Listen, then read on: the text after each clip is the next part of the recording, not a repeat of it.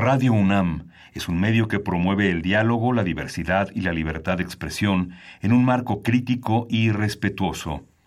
Los comentarios expresados a lo largo de su programación reflejan la opinión de quien los emite, mas no de la radiodifusora.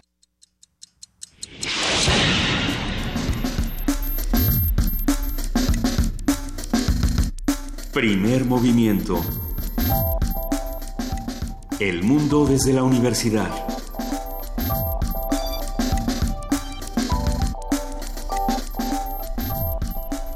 Siete de la mañana con cinco minutos, ya estamos aquí en primer movimiento. Eh, Luisa Iglesias está de vacaciones, le mandamos un gran abrazo. Creo que hoy nos va a escuchar solo para irnos mandando pistas para el Festival Macabro. Miguel Ángel, hablando de macabros. ¿Cómo estás, Miguel Ángel? Bien. Miguel Ángel Quemain. No tan macabro como el festival. No tan macabro como el festival, ni como A pesar de ser viernes. Ni como esta semana, qué cosa. Este, seguimos, seguimos con eh, el dictamen del, del socavón, que ya llegaron a la conclusión de que todo estuvo mal hecho. Sí, todo estuvo, mal, supervisado, estuvo mal realizado, estuvo mal completado, todo estuvo muy mal. No se sumaron a las aguas negras. Hasta ahora hasta ahora fíjate que sí, como que ya, pero no se preocupen porque Gerardo Ruiz Esparza está dentro del Comité de Ética de la Asamblea Nacional del PRI. Sí. Porque ya todo, porque pues esas cosas suceden en el PRI que ya viven como en un mundo alternativo, por desgracia no en un mundo alternativo, sino en este, entonces habrá que ver qué hacemos y qué resulta de la Asamblea Nacional del PAN, del PAN, del, PRI. Por lo pronto, en el día en el día de hoy recuerden que es viernes de complacencias. Recuerden nos, nos han estado escribiendo nos han escrito un par de personas pidiendo música mexicana preguntando por qué dentro de las curadurías no se contempla la música mexicana que de pronto sí eh, la propia eh, eh, la curaduría del miércoles incluyó algo de música mexicana, pero todo lo que quieran escuchar, aquello que les llame la atención, aquello que quieran, pues pídanlo. Este es el momento. Estamos en arroba P Movimiento, en primer movimiento en Facebook y en el 55 36 43 39 55 36 43 39 para todo aquello que quieran escuchar, porque hoy los curadores del espacio de música de este programa son ustedes. ¿Qué vamos a tener? Tendremos más música, Miguel. Sí, justamente vamos a empezar con música del festival Impulso. Eh, vamos a conversar con Alexander Brook. Él es violinista y coordinador artístico del ensamble Liminar, un ensamble que tiene como misión inaugurar este, este festival. Eh, In Memoriam, Kit Carson es la ópera que inaugura el festival, una ópera de la que hablaremos y que es eh, bastante vanguardista, bastante interesante. Vamos a platicar, bueno, tendremos como todos los viernes nuestro radioteatro sorpresa, vamos a escuchar una historia de pan y de colaboración. Vamos a esperar a este momento.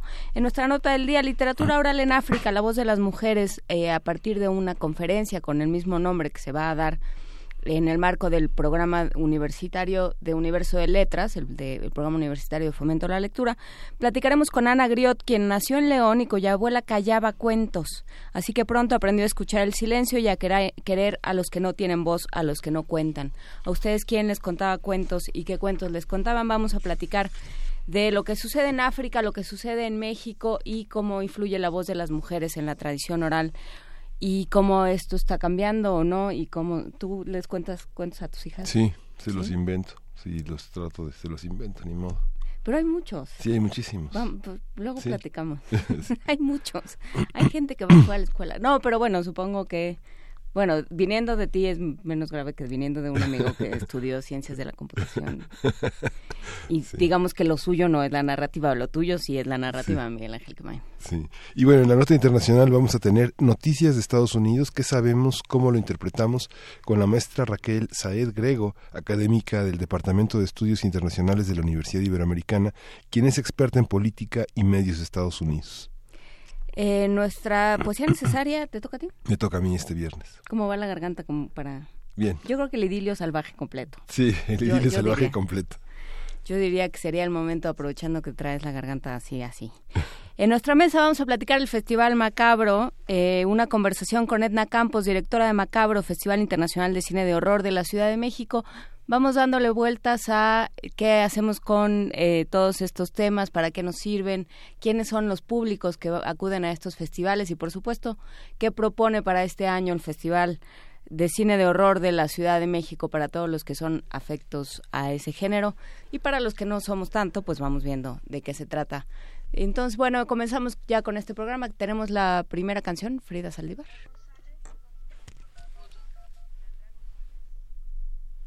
De Andrea González, bueno, más bien pedido por Andrea González, vamos a escuchar Voodoo.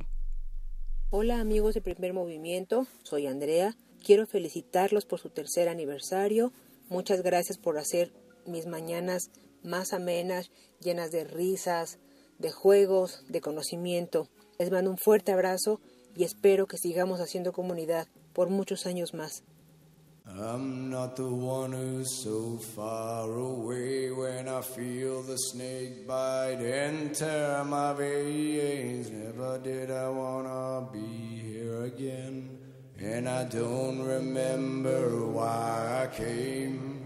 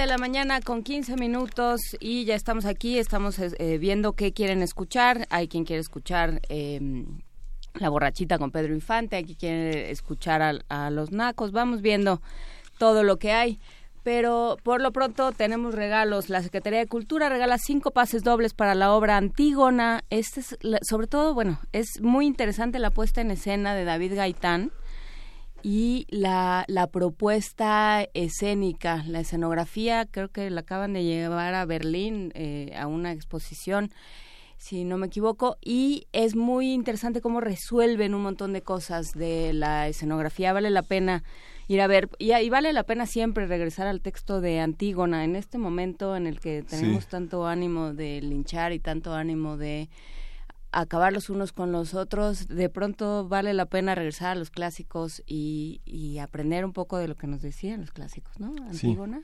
Todo el tiempo Antígona está entre nosotros, en, sobre todo en el interior del país, eh, en la búsqueda de fosas, recuperando a la, propia sangre, tratando de que surja de las piedras de la tierra y tener el deber de, de, enterrarlos dignamente con, como, como merecen nuestros muertos, que siempre vamos a llevar con nosotros. ¿no? Sí, tenemos cinco pases dobles para la obra Antígona el viernes 11 de agosto, o sea, hoy a las 8 de la noche en el Teatro del Bosque.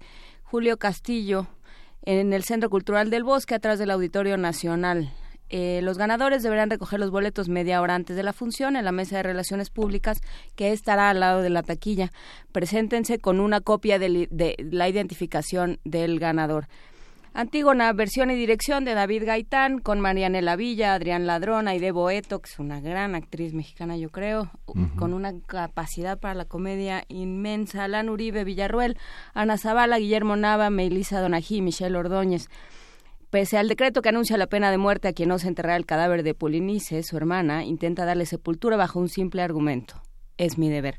Pero bueno, jueves eh, va a estar jueves y viernes a las 8, sábados a las 7, domingos a las 6. Por lo pronto tenemos cinco pases dobles para los que llamen al 55 36 43 39 55 30, 36 43 39 saluden a Miguel eh, que ya anda por aquí y pídanle sus pases para Antígona em, para hoy a las 8 de la noche en el Teatro del Bosque en el Centro Cultural del Bosque atrás del auditorio Ahí están los boletos para Antígona. Vale la pena darle una vuelta a este texto.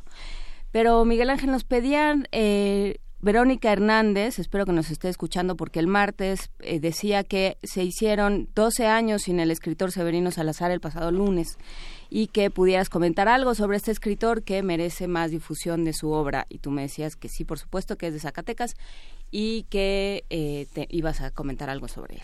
Sí, bueno, a principios de los 80 Severino Salazar publicó en, un premio que se, que se hizo en una editorial que desapareció, lamentablemente no recuerdo el nombre de la editorial, pero se llama Donde deben estar las catedrales, que después se editó eh, eh, Random House y que ahora edita Juan Pablos en un proyecto editorial que se hizo entre Bellas Artes y la Cámara de Diputados con 11 libros muy interesantes. Tiene cerca de siete novelas, eh, tres libros de cuentos y un libro de ensayos en el que están contempladas algunas de las entrevistas. La edición la hizo Alberto Paredes.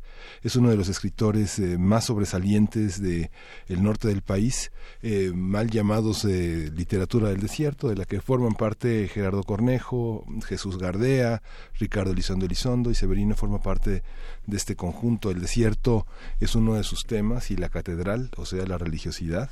Mm. El mundo de el colonizaje espiritual forma parte de, su, de, su eje narrativo.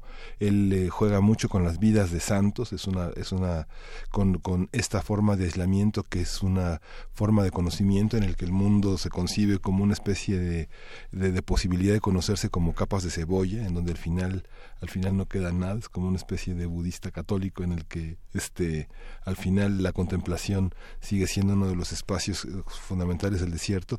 Es un gran cuentista, un gran cuentista, libros de la UNAM, tiene cuentos de cuentos de Navidad que es un libro en, un libro un libro mestizo entre Zacatecas y la y la Ciudad de México, los aspectos más populares de la Ciudad de México. Es una voz eh, francamente importante. Cada vez ha tenido más reconocimiento en el extranjero. Se han editado sus libros de cuentos en Italia, en Francia. Ha tenido algunos premios editoriales en España.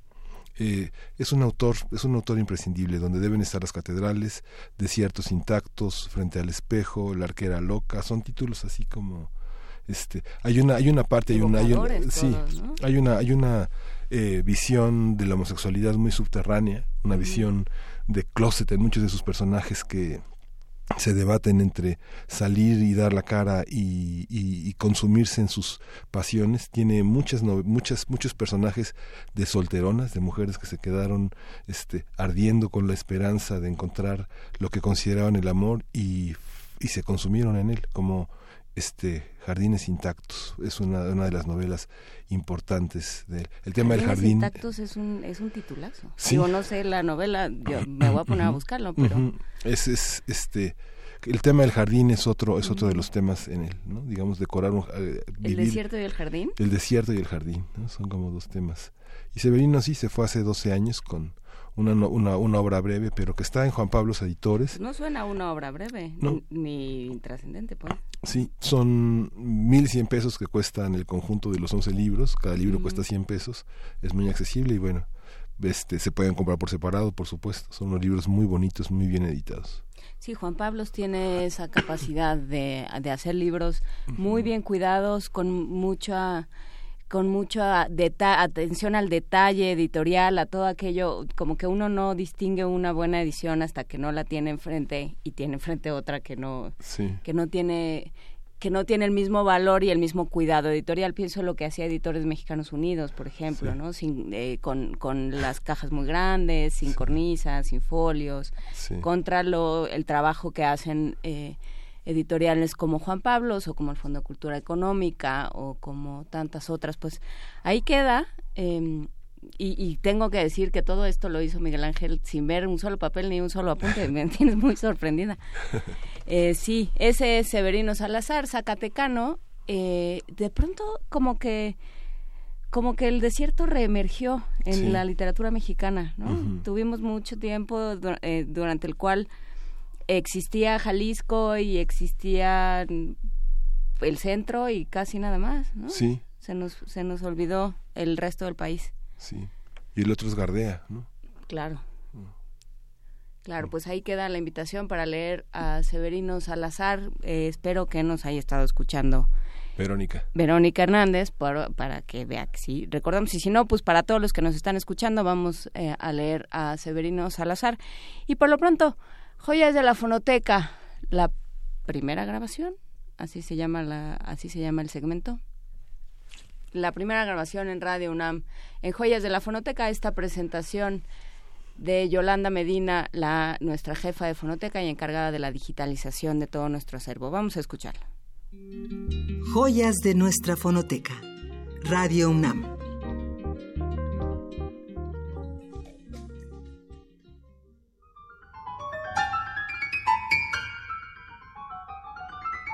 Rodolfo Sánchez Alvarado recuerda en una entrevista la llegada de la primera grabadora Ampex a Radio UNAM. Eran dos baúles muy pesados. Aún no existía el estéreo, estamos hablando de grabaciones monoaurales. El equipo lo adquirió Difusión Cultural para empezar la grabación de Voz Viva de México y en ocasiones se prestaba el equipo a Radio UNAM. Voz Viva ha recogido por muchos años las voces grabadas de artistas y escritores mexicanos y voces del exilio en México. En un momento fue ampliada con tres secciones más, testimonios políticos, música nueva y voz viva de América Latina. En 2006, esta colección fue añadida al Registro Memoria del Mundo de México, reconocido por la UNESCO. La serie inició con la grabación de Visión de Anáhuac de Alfonso Reyes. Los dejo con el audio. El emperador tiene contrahechas en oro y plata y piedras y plumas todas las cosas que debajo del cielo hay en su señorío. El emperador aparece en las viejas crónicas cual un fabuloso Midas cuyo trono reluciera tanto como el sol. Si hay poesía en América, ha podido decir el poeta, ella está en el gran Motecuzoma de la silla de oro. Su reino de oro, su palacio de oro, sus ropajes de oro, su carne de oro. Él mismo no ha de levantar sus vestiduras para convencer a Cortés de que no es de oro. Sus dominios se extienden hasta términos desconocidos. A todo correr, parten a los cuatro vientos sus mensajeros para hacer ejecutar sus órdenes. A Cortés, que le pregunta si era vasallo de Moctezuma, responde un asombrado cacique, pero ¿quién no es su vasallo? Los señores de todas estas tierras lejanas residen mucha parte del año en la misma corte y envían sus primogénitos al servicio de Moctezuma. Día por día acuden al palacio hasta seiscientos caballeros, cuyos servidores y cortejo llenan dos o tres dilatados patios y todavía hormiguean por la calle en los aledaños de los sitios reales. Todo el día pulula en torno al rey el séquito abundante, pero sin tener acceso a su persona. A todos se sirve de comer a un tiempo y la botillería y despensa quedan abiertas para el que tuviere hambre y sed. Joyas de nuestra fonoteca. Radio UNAM.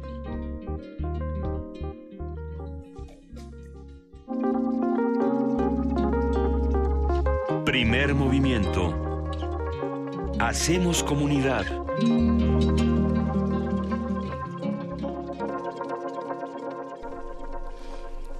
Voz Viva de México, recuerden que se puede consultar esta colección en Descarga Cultura y se puede también, se pueden adquirir los discos para quien todavía tenga un reproductor de, discos compactos, que ya no es tan sencillo y ya no es tan habitual, pero si usted lo tiene todavía puede, eh, puede adquirir estos discos en las diferentes librerías de la UNAM.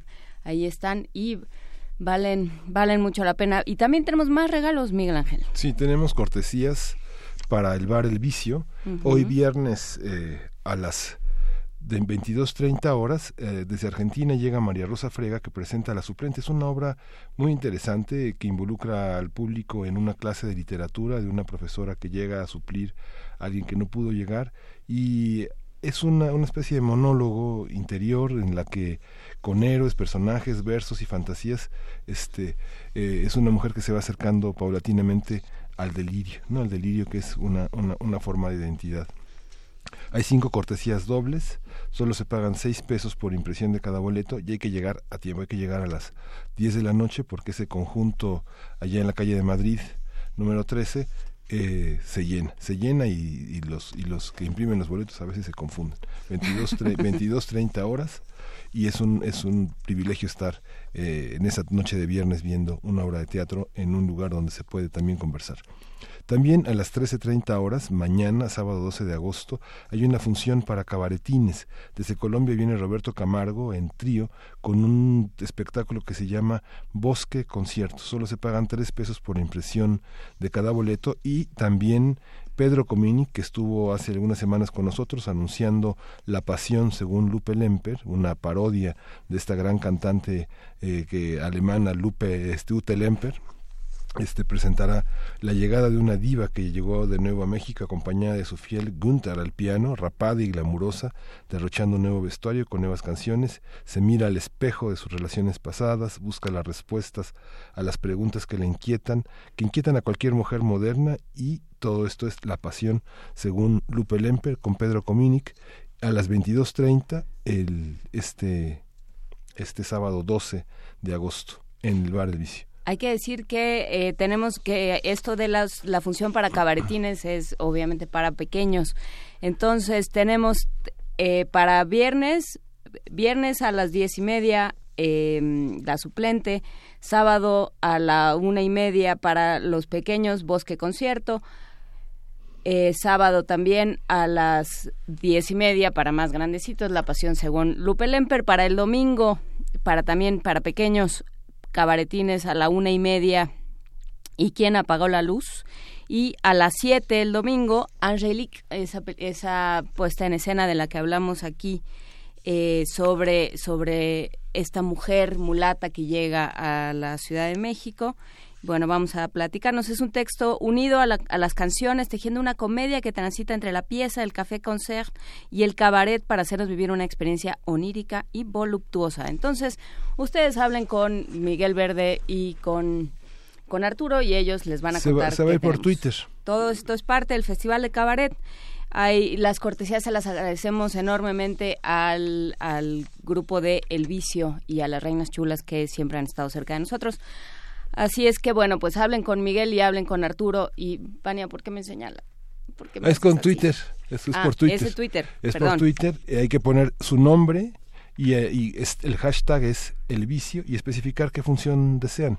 La del viernes, la del sábado o la del domingo. Y los del domingo se van a dar por Facebook con nombre completo eh, y hashtag el vicio y especificar la función a la que quieren ir, si quieren ir a la de chiquitos o si quieren ir a Angelique. Entonces, bueno, eso queda ya. Ahí muchísimas gracias a todos ustedes y muchísimas gracias al vicio. Vamos a música, nos envió Gustavo Martín, nuestro querido amigo violonchelista, nuestro compañero de andanzas también en estos, eh, en estos lances radiofónicos su nuevo material discográfico, monólogos, música mexicana de concierto para violonchelo solo. Y Gustavo Martín, por supuesto, está al violonchelo con todo y su y su chelo que tiene el nombre de Inés. Por supuesto, con Gustavo Martín al violonchelo. Thank you.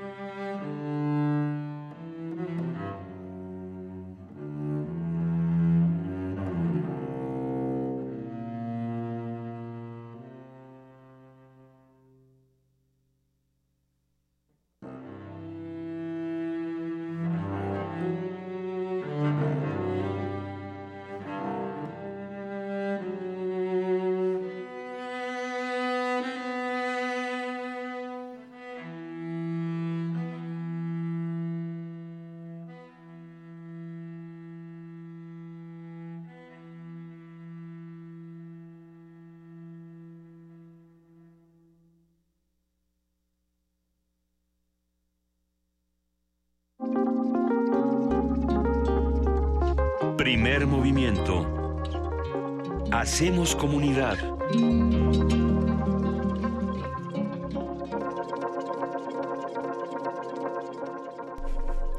Muchas gracias a Gustavo Martín, que no solo nos comparte su música, nos comparte tres discos que vamos a regalar por teléfono. Eh, tres, tres ejemplares de este, de este disco, monólogos de Gustavo Martín al violonchelo y de diversos compositores. Eh, pues mexicanos, sí, en efecto. Eh, Leticia Armijo, Leticia Cuen, Lucía Álvarez, María Granillo, Daniel Martínez, Diana Circe, que es la compositora de Líneas Marinas, que es lo que acabamos de escuchar, 1720, el Stradivarius Rojo de Alexis Aranda y Enrique Santos. Todos estos compositores están representados y, e interpretados, por supuesto, por Gustavo Martín al violonchelo. Eh, tres, tres discos que vamos a regalar por teléfono 55 36 43 39 Miguel y Arturo en el teléfono salúdelos que eh, son de servicios sociales, son enormemente entusiastas, ya llegaron bien temprano y con sus papeles aprendidos para el radioteatro. Tú estás hojeando la Gaceta, Miguel Ángel. Sí, es una Gaceta muy interesante, es la segunda Gaceta que tenemos esta, en, esta, en esta edición después del regreso de vacaciones y justamente estamos hojeando la que es de la que tiene que ver con el regreso a clases. Hay una parte de la Gaceta que suele ser poco comentada, que tiene que ver con la enorme difusión de las convocatorias. En este momento en la UNAM hay varias eh, renovaciones, varios concursos de oposición abiertos para profesores, desde asignaturas hasta, tiempos completos, desde las hasta los doctorados y es muy interesante ver muchos de los cambios que hay en este en este momento en la universidad. Muchos directores de, de facultades dejan sus puestos, se renuevan las las ternas, hay un proceso de auscultación muy interesante. Todavía hay una terna ya definida para la dirección del Instituto de Investigaciones Sociales de la UNAM y hay muchas oportunidades para la gente, para las personas, los académicos que han egresado de nuestra casa de estudios y que tienen la oportunidad de incorporarse y de otras y de otras universidades que pueden probar suerte y aventurarse en una vida aquí en la Ciudad de México o en otros lugares para, para, para ocupar puestos interesantes como investigadores y como profesores en la universidad. Sí, está también una serie de reportajes. Eh, si recuerdan, el lunes hablábamos sobre inteligencia artificial y sobre por qué debemos temerle o no a la inteligencia artificial, que implica eh, hasta qué punto puede, puede una máquina empezar a enseñarse cosas por sí misma y empezar a, a tratar de dirigirnos como, como em, amenazan ciertos apóstoles del Apocalipsis, pero eh, platicábamos con el doctor Sabach y él nos contaba de una experiencia que habían tenido en Japón en, en la Robocop, esta, esta competencia de, de, robótica y bueno, pues aquí hay una plana completa con una foto del doctor Savage, que para quien no lo reconozca es el que trae, busque su gaceta, es el que trae su playera de la UNAM en primer lugar. Y, eh, y hablan de Justina, este robot iberoamericano este robot de la UNAM que ganó el premio al mejor robot iberoamericano. Así es que échele un ojo a su Gaceta, está por supuesto en línea, por supuesto en la aplicación de la Gaceta, pero también en cualquiera de los centros de, eh, de esta universidad, en cualquiera de, de los institutos, de los centros de investigación y de las escuelas y facultades. Y también eh, hay, se están organizando por medio de la Dirección General de Bibliotecas una serie de conciertos y de actividades eh, interesantes de temática cultural y para llamar a la comunidad hay en las diferentes bibliotecas. El lunes hay una hay un concierto de Horacio Franco en la Biblioteca Central. Mm. El miércoles hay una charla muy interesante en la Biblioteca Lino Picaseño de la UNAM, de la Facultad de Arquitectura de la UNAM, con el escultor Jorge Marín, que además prometió regalarle eh, catálogos y libros y conversar con todos aquellos que se acerquen, así es que vayan este miércoles a la biblioteca de la Facultad de Arquitectura de la UNAM, la biblioteca Lino Picaseño. Sí, y también en música se, se consolidó esta semana, eh, un, la semana pasada, un sueño que venía, un sueño desde los años 80, un sueño que tal vez fue este la vista, Mata, los grandes directores de orquesta en México, la conformación de una academia de música antigua, pues ya, ya tiene, ya el próximo 26 de agosto se efectuará la gala de presentación en el anfiteatro Simón Bolívar, los conciertos se van a hacer en, esa, en ese mismo anfiteatro y puede consultarlos en www.musica.unam.mx. Está integrada por 13 músicos que, cuyas edades van de los 13 a los 29 años. O sea, es una academia que tendrá muchísimo futuro. Se creó en base al modelo de la Orquesta Juvenil Universitaria Eduardo Mata, justamente. Es una iniciativa que funciona con con los becarios y bueno, es, una, es, un, es un trabajo muy interesante, son especialistas en música de los siglos XVII y XVIII que rescatan gran parte de la documentación que, que viene de la Nueva España y de la, y de la música en, en, en todo el orbe europeo y latinoamericano. Es muy, muy importante este proyecto. Desde luego, porque bueno, además también rescata el uso de ciertos instrumentos que luego cayeron en desuso. Manuel de Fis el otro día nos, nos eh, pedía música de viola y eh, desde luego es eh, parte de los instrumentos que se utilizaron durante mucho tiempo en el siglo XVII, en el siglo XVIII, y que eh, de pronto, sobre todo la, esta viola que se, que se pone entre las rodillas, la viola de da gamba, se ha dejado de, de, tocar, se ha dejado de incluir en las composiciones más recientes. Entonces, bueno, pues será interesante ver también esta Academia de Música Antigua de la universidad, qué instrumentos retoma. Sí. Y como mencionabas a Horacio Franco, Horacio Franco forma parte de mm. este consejo eh, asesor, de este consejo que, que, contempla la universidad con Fernando San Martín, eh, Jorge Cosatl y Raúl Moncada, que es, una, es un conjunto diverso, hombres académicos y hombres mucho más este, arriesgados en, en compartir la vanguardia con la música antigua. Por supuesto, Fernando San Martín, hay que decirlo, es el coordinador de, de, música de la UNAM y es alguien que, por supuesto, ha compartido mucho de su, de su conocimiento con nosotros a lo largo de estos, de estos años de primer movimiento. Le mandamos un saludo, aunque él ya nos ha dicho varias veces que no se levanta temprano. Si alguien se encuentra por ahí a Fernando San Martín, dígale que le mandamos un abrazo.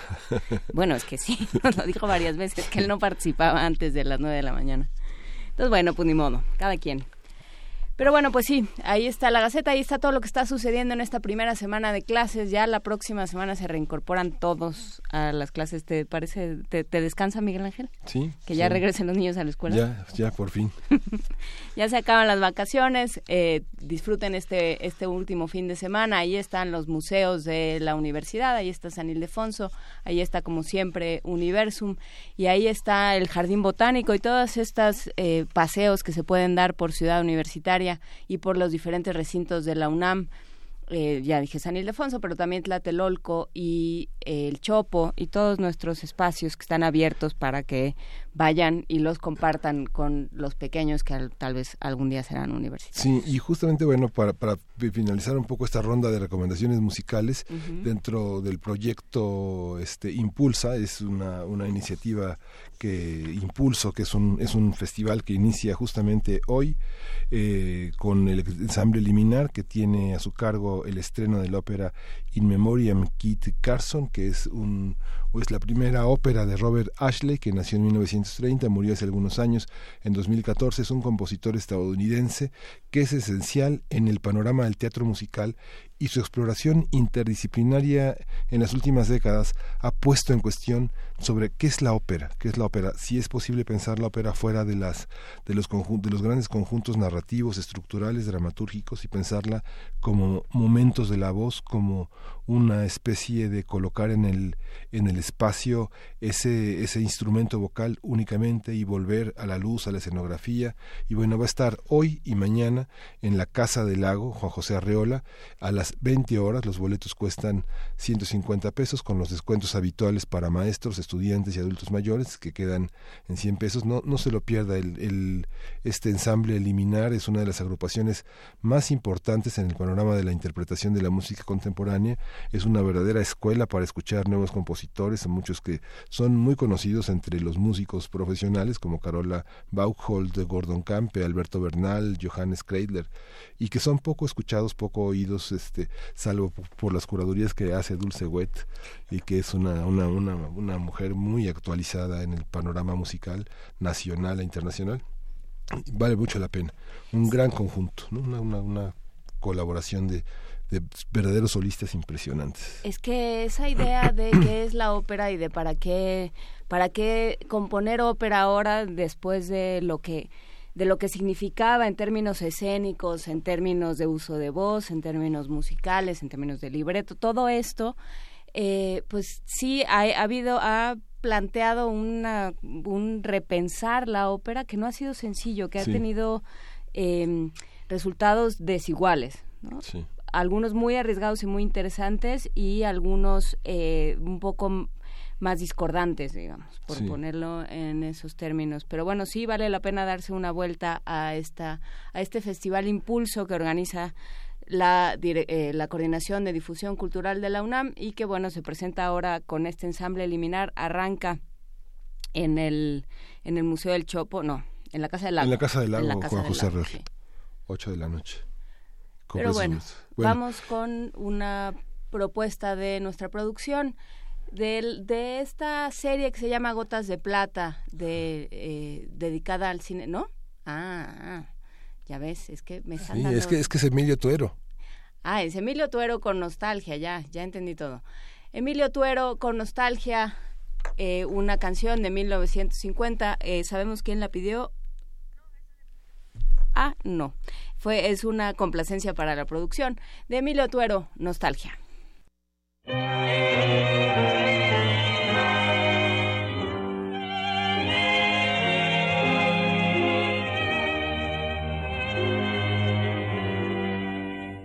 Quiero emborrachar al corazón para apagar un loco amor que más que amor es un sufrir.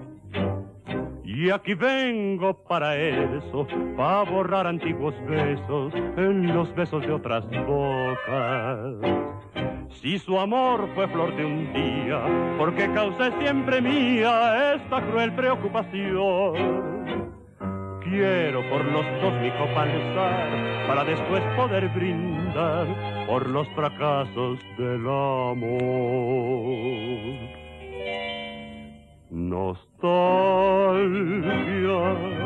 de escuchar su risa loca y sentir junto a mi boca como un fuego su respiración. Angustia de sentirme abandonado y pensar que otro a su lado pronto, pronto le hablara de amor. Hermano, yo no quiero rebajarme, ni pedirle, ni llorarle, ni decirle que no puedo más vivir. Desde mi triste soledad veré caer las rosas muertas de mi juventud.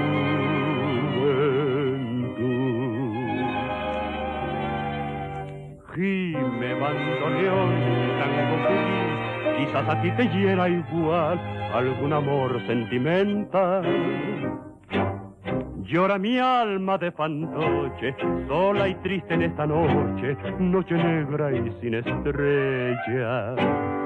Si las copas traen consuelo, aquí estoy con mi desvelo para ahogarlo de una vez.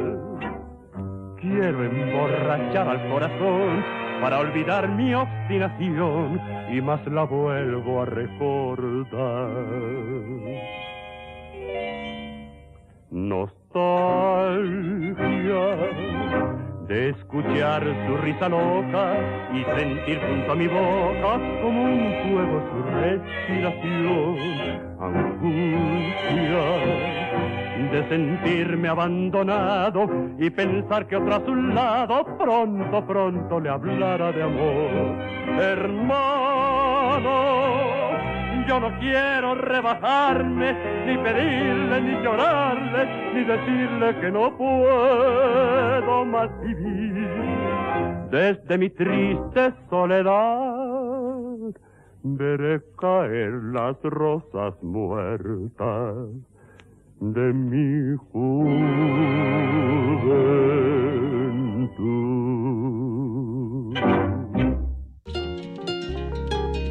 Primer movimiento.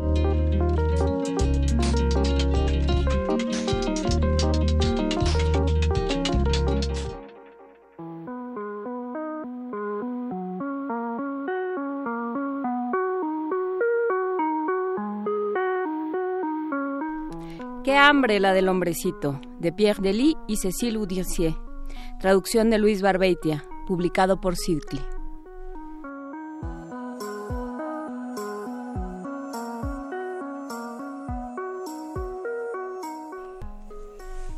Es temprano. En la ciudad hay una calle. En la calle hay una casa. En la casa hay un cuarto. En el cuarto hay una cama.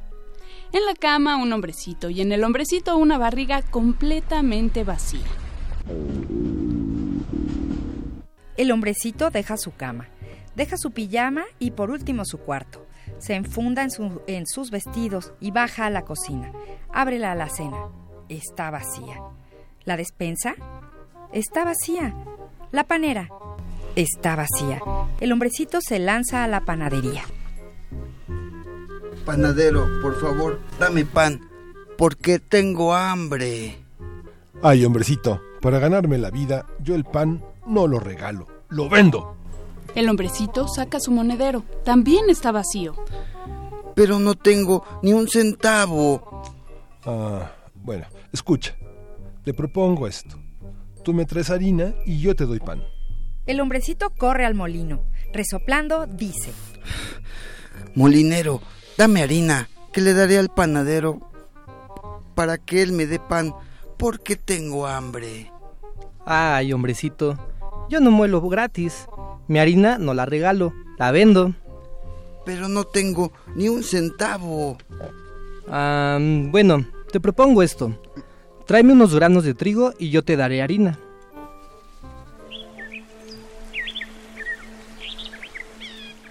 El hombrecito corrió a la granja donde encontró al campesino. Ahí estaba con su boina y sus botas de hule. Campesino, dame unos granos de trigo, que le daré al molinero, quien me dará harina, que le daré al panadero, quien me dará pan, porque tengo hambre. Ay, hombrecito, el trigo no cae del cielo, nace de la tierra. Hay que ayudarlo a crecer.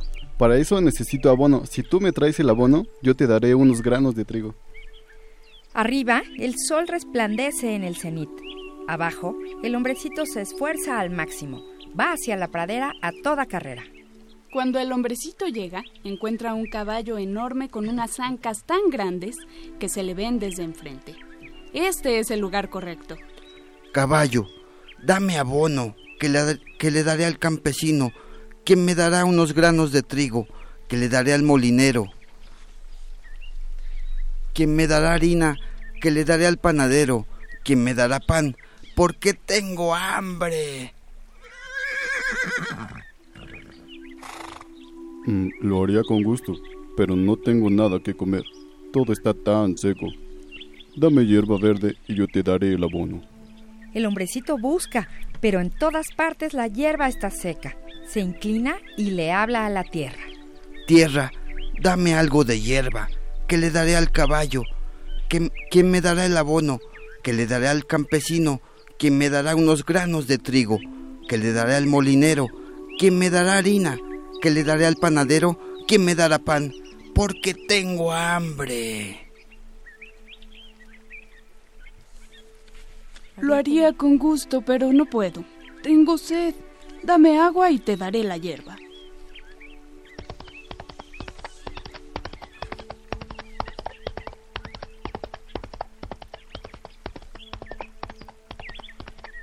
El hombrecito galopa hasta el río que corre suavemente.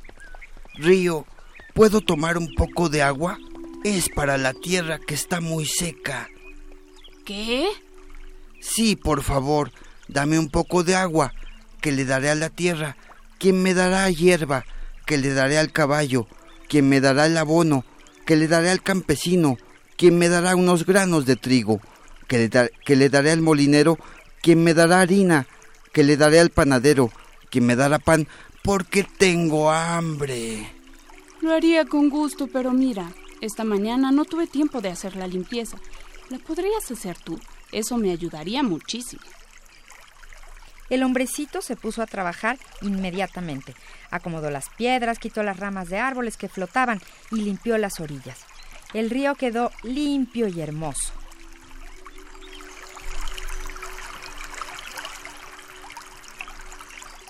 Mmm, eso me gusta. Ahora puedes tomar lo que quieras. Gracias.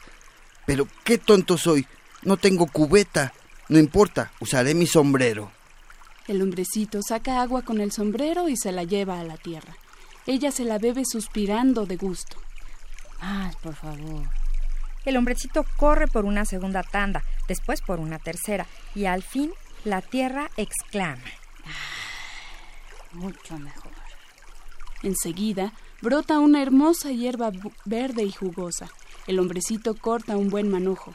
Gracias, tierra.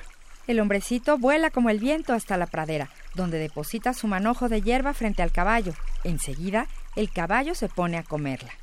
Pasta que pasta, masca que masca, pasta que pasca, masca que masca. Oh, ya viene.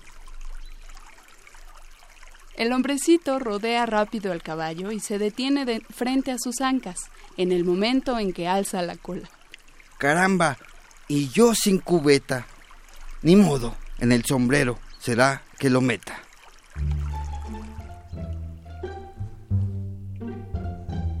Un buen bulto negro, humeante y apestoso, cae adentro del sombrero. Gracias, caballo. El caballo no contesta porque tiene la boca llena. El hombrecito vuela como una flecha hasta la casa del campesino y cambia su sombrero con abono por un costal de granos de trigo. Gracias, campesino. Vuela como una golondrina hasta la colina, donde cambia su costal de granos de trigo por un costal de harina. Gracias, molinero. Por fin, vuela como un rayo, un poco cansado, hasta la casa del panadero y viendo la harina en el costal, el panadero, el panadero muy orondo le da un enorme pan redondo al hombrecito que por fin ve que su hambre termina. Gracias, panadero.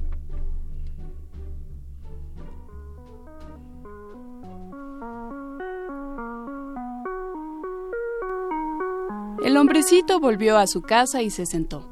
Olió el pan, sonrió y un pedazo se comió. El otro a los ratones se lo dio. Ya es de noche, a la cama se ha ido y se ha quedado dormido. ¿Y, mañana? Mañana muy pronto se volverá hoy. Así, cada día trae su pena, su pan y su alegría. Y es aquí que esta historia llega a su fin.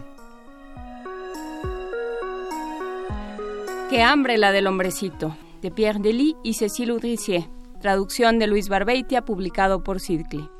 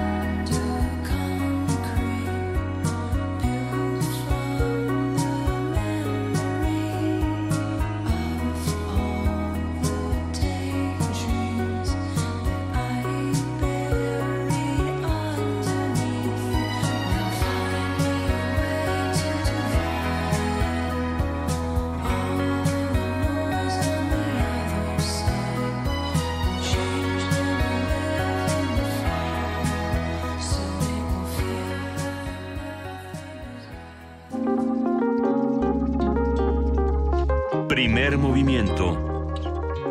Hacemos comunidad.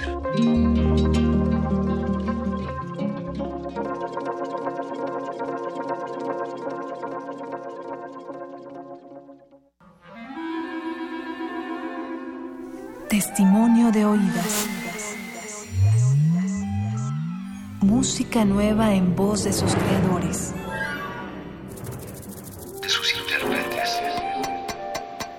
Autorretrato sonoro de la música de hoy. Escúchanos por el 96.1 de FM los martes y jueves a la 1 a.m. o en su retransmisión los sábados y domingos también a la 1 a.m.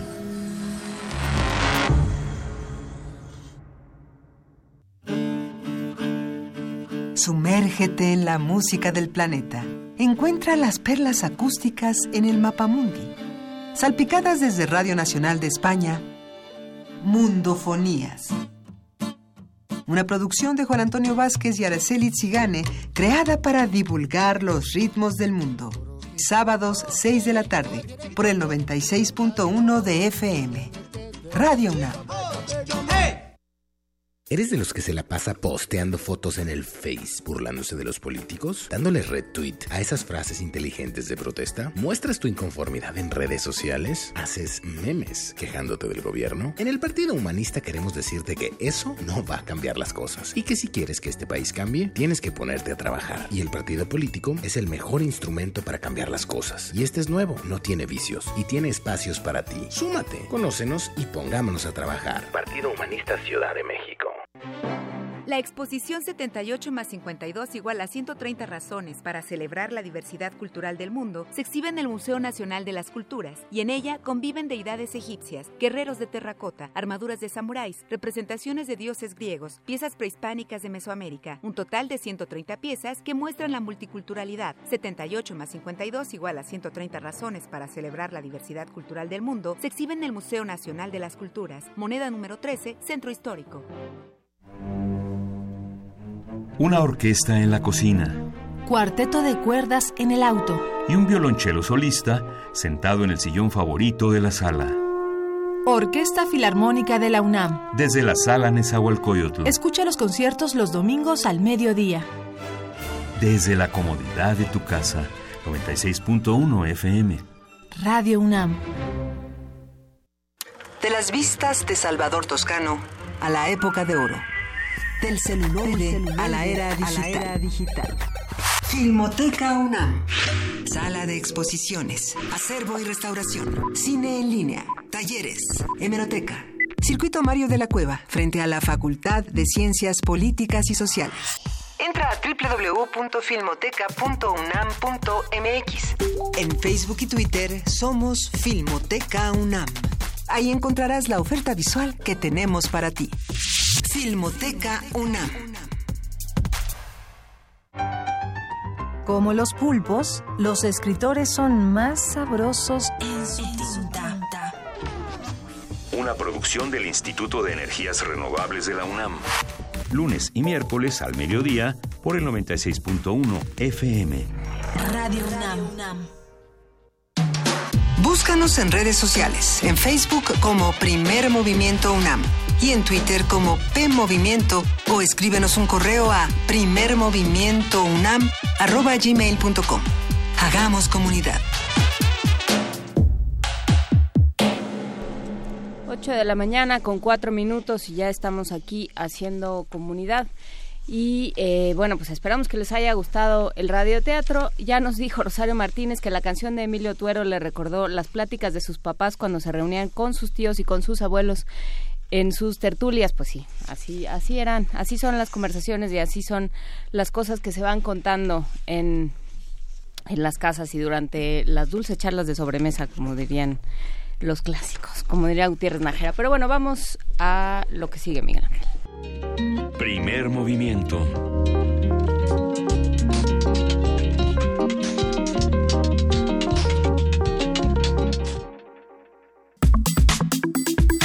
Nota Nacional.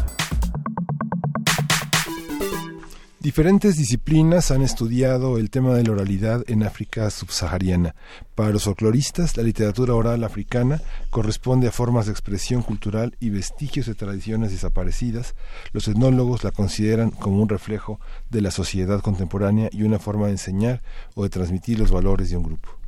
Sin embargo, es un hecho que, como en otras culturas, es la escritura masculina la que ha prevalecido durante muchas décadas. Por ello, para entender el papel de las mujeres en la literatura oral africana, Ana Griot, filóloga y especialista en literatura tradicional, impartirá una conferencia este viernes 11 de agosto a las 5 de la tarde en el Foro Experimental José Luis Ibáñez, en el anexo 2 de la Facultad de Filosofía y Letras de la UNAM. A partir de esta conferencia organizada por el programa Universo de Letras, vamos a hablar sobre el papel de las mujeres en la literatu- literatura oral, de dónde viene y qué nos enseña con Ana Griot, quien nació en León y su abuela que contaba cuentos y callaba cuentos. Así que de pronto aprendió a escuchar el silencio y a querer a los que no tienen voz, a los que no cuentan. Ella se llama Ana Cristina Herreros, pero cuando cuenta se transforma en este griot, en Ana Griot. Hola Ana, ¿cómo estás? Hola, buenos días, encantada de estar aquí con vosotros. Buenos días, Ana, cuéntanos eh, esto de que tu abuela callaba cuentos. ¿Qué es esto? Bueno, yo nací en León hace no mucho tiempo y todos los domingos mi padre me llevaba a casa de una señora que tenía un pañuelo que ataba bajo la barbilla, tenía una ceja que le recorría la frente de lado a lado, tenía una nariz ganchuda con una verruga con tres pelos blancos y una barbilla picuda con tres pelos blancos más, y unas manos de dedos muy largos y muy fríos que cuando te acariciaba tú sentías que se te lava el cuerpo, y jamás me contó un cuento. Y no me contó un cuento porque mi abuela pertenecía a una generación de mujeres que vivieron la dictadura del general Franco y la consigna era no significarse. Y no significarse significaba callar, y callaban todo. Callaban su historia, callaban las palabras con que las acunaron de niñas, callaban los cuentos que conocían. Aprendieron a callar estas mujeres y callaban todo. Así que me tocó aprender a escuchar el silencio y querer a la gente que no tiene voz y que no cuenta, pero que cuenta más que nadie. Y es así como me tocó aprender a leer para escuchar los cuentos que mi abuela no me contaba y leyendo acabé en la Universidad de León, luego estuve en Salamanca, me diplomé en Filología Italiana, acabé en Siena, en la Universidad de Siena, y luego volví a Madrid, a la Autónoma de Madrid, y allí me licencié y me doctoré en Lengua y Literatura Española Hispanoamericana y me especialicé en la voz de los que no tienen voz, de los que no cuentan, en literatura tradicional. Eh, me llama la atención esto que dices de, de significar a través de los cuentos. Eh, ¿Qué es lo que contamos cuando contamos un cuento, una leyenda, mm. una historia familiar? ¿Qué, contamos? Mira, los cuentos tradicionales todos eh, tienen el mismo patrón narrativo. Hay un personaje que tiene un conflicto y se pone en camino para resolver el conflicto. Y en el camino se encuentra con otro, el donante, que diría el formalista ruso Vladimir Prop. Y en el encuentro con el otro consigue resolver el conflicto y regresa al lugar de donde ha partido convertido en rey que quiere decir que cuando uno tiene el valor de ponerse en camino y se deja ayudar, porque la ayuda siempre viene del otro, esta cosa de la autoayuda es un invento de sus vecinos del norte para destejer las redes sociales y abocarnos a la, a la soledad y al consumo. Pero la ayuda siempre viene del otro, esto de la autoayuda no se entiende en los cuentos tradicionales.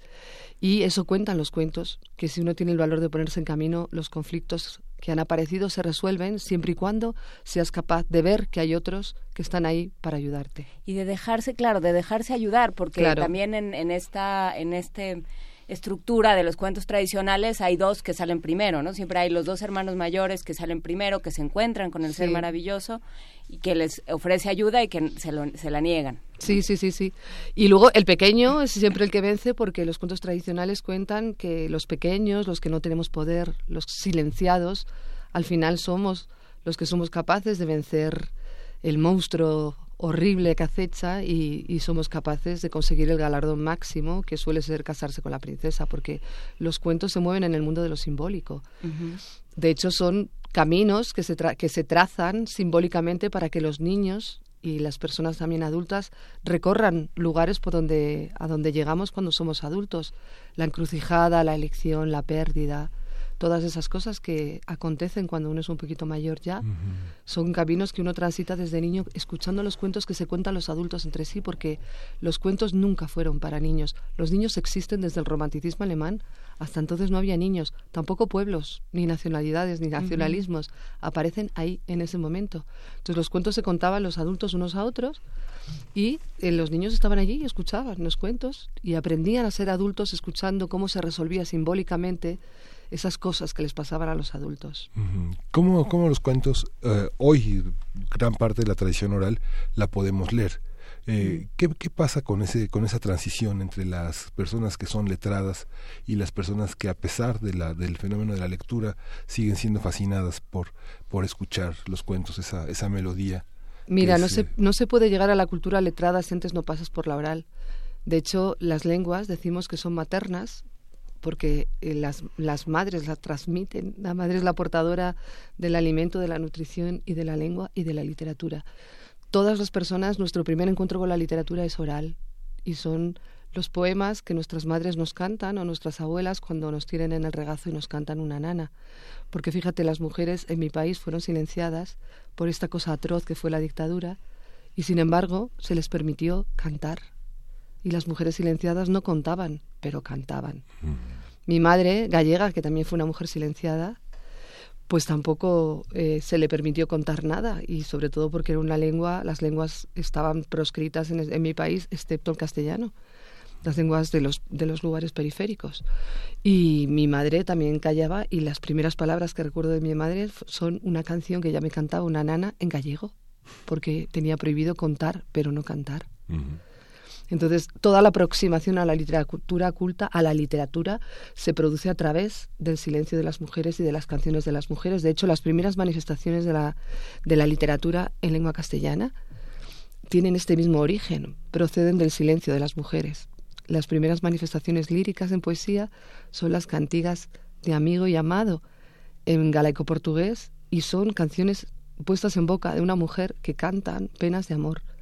Las primeras manifestaciones provenzales son las cantigas provenzales, las romanzas y las cantigas provenzales, y tienen el mismo origen, mujeres cantando dolores y penas que no podían expresar de otra, de otra manera, sino cantando.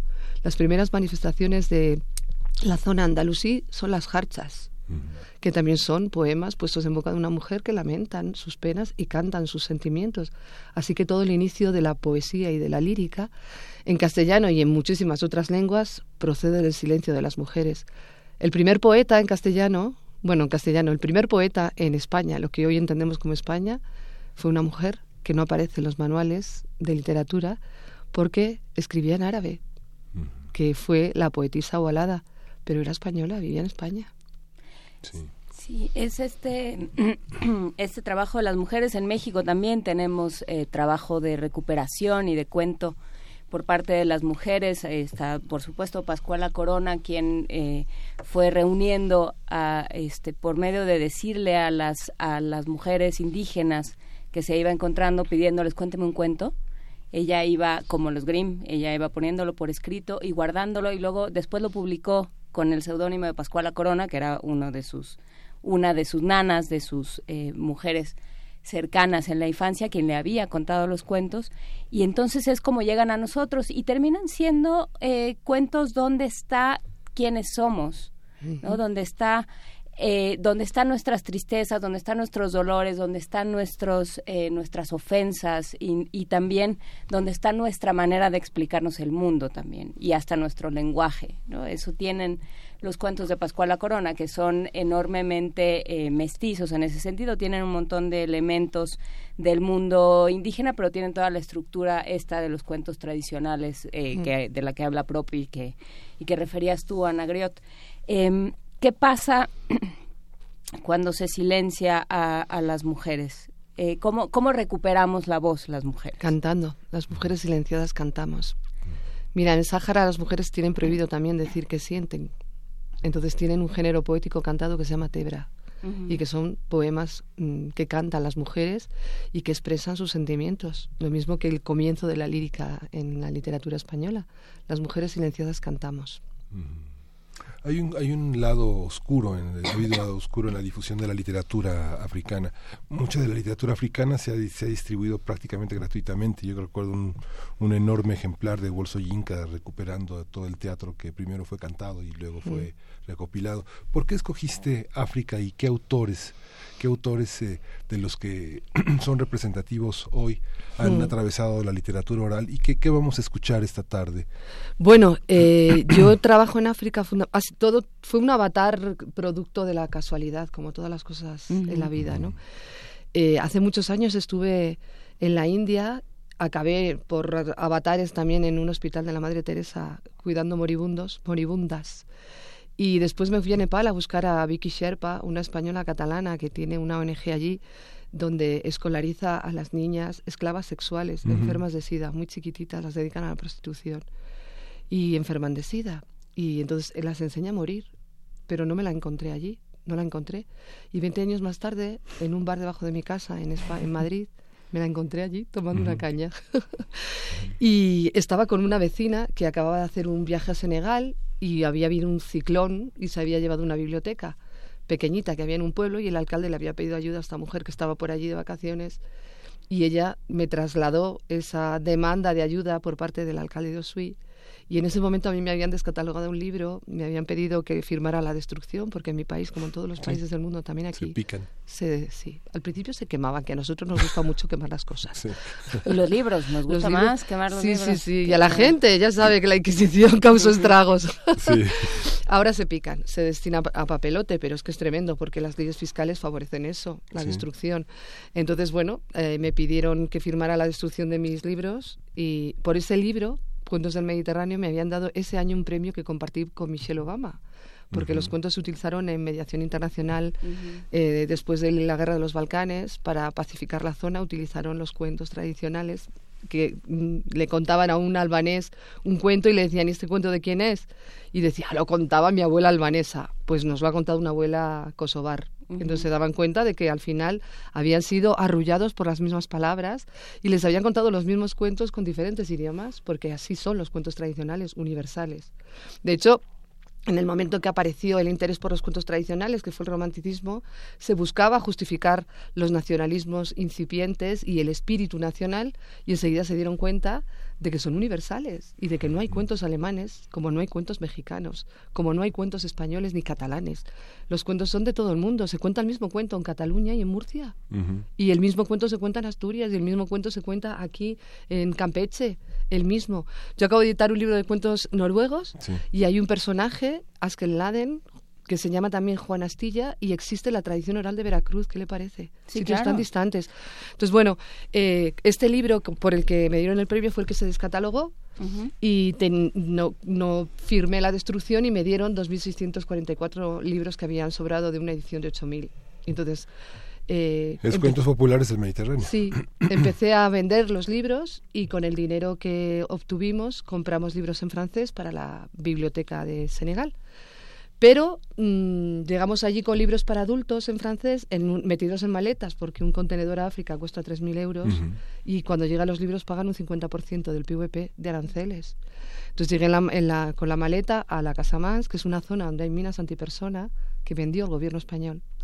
Y allí, pues, eh, llevé los libros a la biblioteca que acaban de construir, pero me di cuenta de que había muchos niños y no teníamos libros para niños. Entonces descubrí que sí que teníamos abuelos allí en la zona. Entonces me puse a escuchar a los abuelos, iba con el móvil y cuando yo escuchaba acá, Congo, Congo, y la gente contestaba, Ayambe, yo sabía que había un cuento. Grababa en diola, que es su lengua, y luego el bibliotecario me los traducía al francés. Y los jueves yo confeccioné una lista con los nombres de los cuentos y los abuelos que contaban los cuentos. Los jueves venían los abuelos que me habían contado los cuentos a la biblioteca y venían los niños. Y como no teníamos libros, pero sí abuelos, se llevaban prestado un abuelo. Entonces llevaban el abuelo de la biblioteca prestado como si fuera un libro y por la tarde cuando caía el sol tenían que volver a la biblioteca a devolver el abuelo que se habían llevado prestado. Porque tenían que entender que la, biblioteca era un espacio público y que lo que había allí y uno se llevaba había que devolverlo.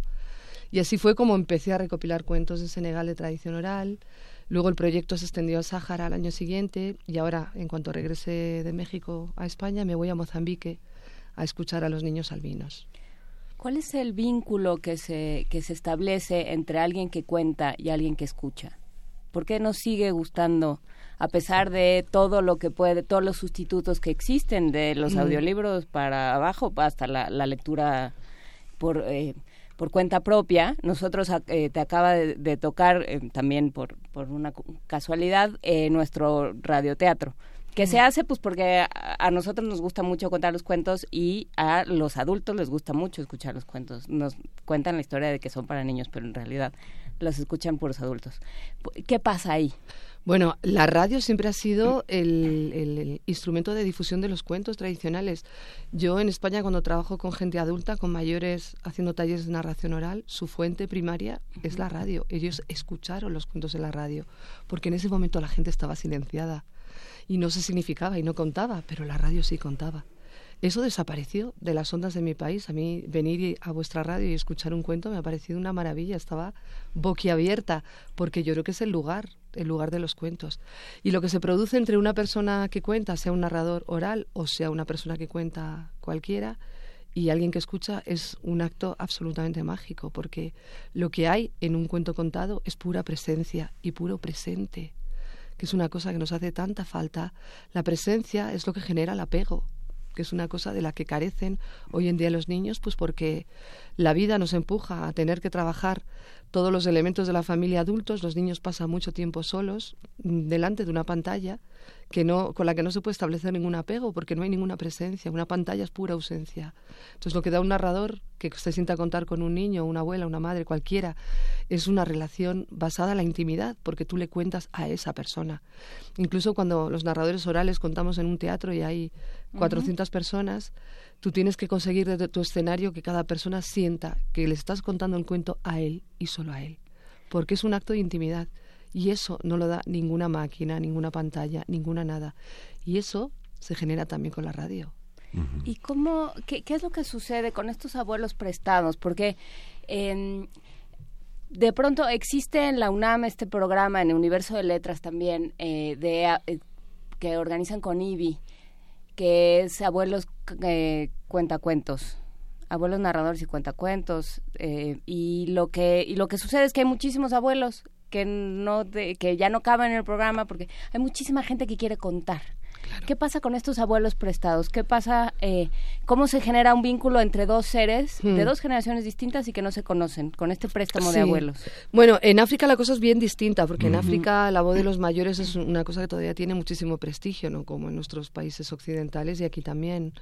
Entonces es bastante distinto, pero yo creo que en España, en México, en todos estos países donde hay estos programas o estos proyectos de abuelos que cuentan, eh, están tratando de suplir eh, algo que sucedía antes tradicionalmente y es que las familias extensas vivían en el mismo lugar. Ahora vivimos en casas de cajita de cerillas, de cajitas de fósforos chiquititas donde no caben los abuelos.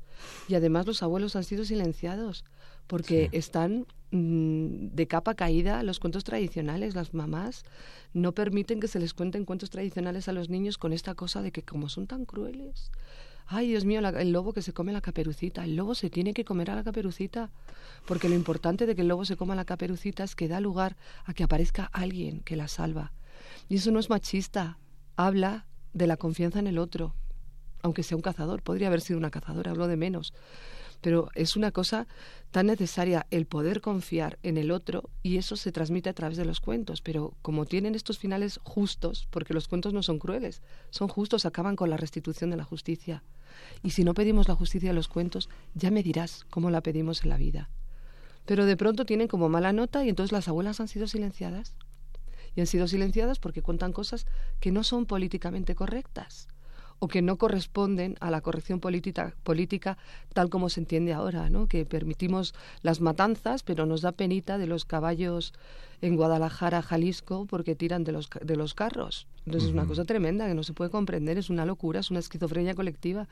Y las abuelas cuentan cuentos de estos tradicionales donde el lobo se come la caperucita y luego llega el cazador y lo mata, que es lo que tiene que hacer. Sí, lo que pasa es que en espacios urbanos, eh, como los vivimos hoy, no siempre la vejez significa una, una asimilación de la experiencia. Hay experiencias que se asimilan a la mediana edad, en los años 30, 40. Sin embargo, en lugares tradicionales que carecen de bibliotecas, de espacios donde la memoria está impresa, la memoria está depositada en nombres que se hacen responsable del pasado de los otros.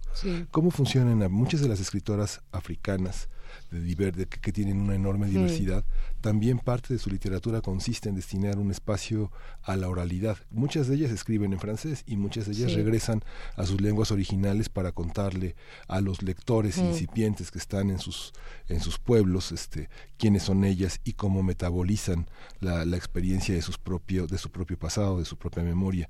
Hay una enorme cantidad de este de nombres impronunciables de escritoras que no que este que nos cuesta mucho trabajo reconocer como reconocemos, no sé, a Carlos Fuentes, a Vargas Llosa, etc. ¿Cómo son, cómo es esa experiencia bueno, desde tu óptica de editora, de, mira, cuentacuentos también? La literatura en África es oral. La literatura escrita en África es una cosa muy contemporánea y además piensa que es una cosa muy esquizofrénica, porque escriben en la lengua de los colonizadores, que aunque no haya colonias ya, no es verdad, siguen estando colonizados y la esclavitud permanece de alguna manera. Entonces es muy tremendo porque escriben sobre su realidad, pero en una lengua que no es su lengua. Entonces, porque en África, bueno, en África y en todo el mundo, la mayor parte de las lenguas no se escriben. Son lenguas que solamente tienen una literatura oral. La literatura oral es la mayor literatura del mundo y sin embargo es la que menos prestigio tiene justamente porque no aparece en un libro, porque no hay un libro, no hay un soporte, que es una cosa muy extraña en África. Yo que he hecho libros sobre cuentos tradicionales en África, los vendo en España y en Europa porque allí no hay costumbre de comprar un libro, porque nada se plasma en los libros. Tú piensas que la enseñanza en los países árabes, o sea, en, el África del Norte, en el África culta y más o menos rica, eh, la enseñanza era oral. Los niños aprendían en las madrasas el Corán de memoria y esa era su enseñanza y aprendían a escribir cuando llegaban a la universidad, no antes, porque todo era oral, sus lenguas son orales. Entonces hay una literatura incipiente en, en Senegal, en Wolof, pero en Senegal hay cientos de lenguas. En la Casamance, que es una zona que está al sur de Gambia, que es donde yo estoy trabajando aquí en la biblioteca, pues allí, en una zona muy pequeña, hay cuatro diolas distintos, diola, diola banjal, diola fuñi, diola cuatay y diola, diola casa. Y no se entienden entre ellos. ¿No se entienden? No la lengua vehicular es el francés. De hecho, ahora con la venta del libro estamos alfabetizando a las mujeres y eh, han hecho una asamblea para decidir en qué idioma querían ser alfabetizadas y han elegido ser alfabetizadas en francés. Cuando les preguntamos por qué, nos dijeron que es la lengua del Internet, es la lengua del Google en África. Entonces, es su puerta su ventana a Europa es el Internet y su ventana al mundo, digamos, ¿no? Y su ventana entre ellos. Y su ventana entre ellos, de alguna, claro, las mujeres de hecho no están, casi ninguna está alfabetizada porque no van a la escuela. Y si van a la escuela van muy tempranamente. La secundaria llegan sobre todo los muchachos, no las muchachas. A pesar de que la situación ha cambiado un poquito, pero aún así, el acceso de la mujer a la enseñanza y al trabajo, al trabajo remunerado, quiero decir, porque trabaja muchísimo, pero no remuneradamente es una cosa anecdótica. Entonces no hay mucho acceso a la literatura. Los escritores, en Senegal hay una escritora maravillosa que se llama Ken Bugul, pero publica en España y en Francia y en Senegal no la conoce nadie. Sí, claro. Porque la gente no tiene acceso a la literatura escrita, tiene acceso a eso, a la literatura oral. Y luego también es muy diferente. África es un continente inmenso y la realidad es muy distinta. Dentro de Senegal, incluso en el norte de Senegal, la población mayoritariamente es musulmana, aunque todos tienen un fondo animista. Pero aquí, en México, hay un fondo animista bestial y en España también, porque África comienza en los Pirineos hacia abajo. Y la conformación de, digamos, eh, tener estos cuentos, pienso por ejemplo en San Luis, ¿no? en, el, en, el, en, el, en el siglo XIII y la conformación de una gramática para el francés. No tendríamos una gramática si San Luis no hubiera unificado las lenguas. Y tampoco habría un finlandés si no se hubieran reunido las leyendas populares y orales del Kalevala. Sí. Este, hay esa posibilidad en África, en, esa, en ese mundo, el, el, no petrificar, pero sí consolidar una, una red de narradores que hagan posible una, una, este, la aparición de una lengua. Cuando uno habla con los hablantes de la lengua otomí, se resisten muchísimo a decir que el otomí se puede enseñar, que prácticamente se tiene que aprender desde mm. niño, cuando también hay, hay por lo menos cuatro modalidades del otomí muy divididas entre sí, muy, muy enemigas, con mm. un otomí que debe de prevalecer. Pasa en nuestras lenguas indígenas también. ¿no? Esa parte de, la, de consolidar una gramática a partir de un trabajo como el que estás haciendo en una cuestión multicultural, mm. este, con muchos vasos comunicantes, ¿es posible en las lenguas? Mira, las lenguas siempre son una cuestión política. las cuestiones políticas en África son muy delicadas porque en la Casa Mansa hay minas antipersona, porque eh, cuando se independizó el país, se independizó como la Senegambia. Y se independizaron así de esa manera porque Gambia obtuvo el acuerdo con el primer presidente electo, que fue Leopold Sedar Senghor, de eh, independizarse en una fase posterior, y la Casa Mans también.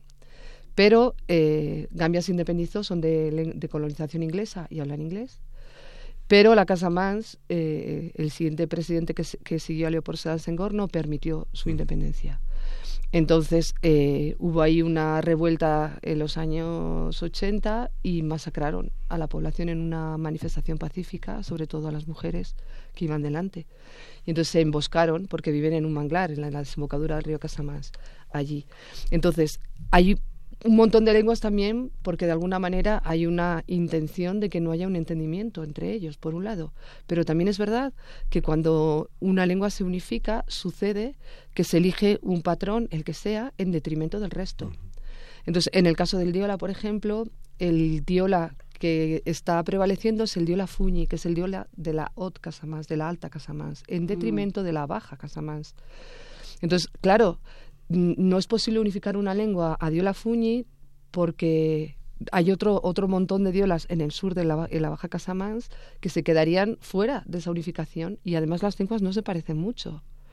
O sea, tienen una base común, un sustrato común, pero tienen unas diferencias enormes entre unas y otras. Entonces no es fácil la unificación. En España sucedió ahora contemporáneamente con la regularización de las lenguas periféricas que el gallego o el euskera eran lenguas que se hablaban en el campo, en los caseríos, en caseríos aislados. Se eligió uno para hacer la norma y han desaparecido un montón de euskeras. por la unificación, que era necesaria también, ¿no? Porque también de esa manera se ha constituido una lengua de cultura, hay gente que escribe en euskera, etcétera, etcétera. Entonces, hay, ha habido como una revalorización de uno de los, de los patrones lingüísticos en detrimento del resto. Y eso siempre pasa. Hay uno hegemónico y el resto sufren la desaparición porque ese hegemónico se impone en la enseñanza en las escuelas. Entonces la gente aprende ese en la escuela y olvida el materno o el, o el paterno, el que, se, el que se habla en casa, en función de la lengua de comunicación. Eso pasa con el italiano también. El italiano no existe. Es una lengua que habla la RAI, solo. En, las casas no se habla italiano normativo, lo aprendemos los extranjeros y nada más, y se habla en la tele, claro.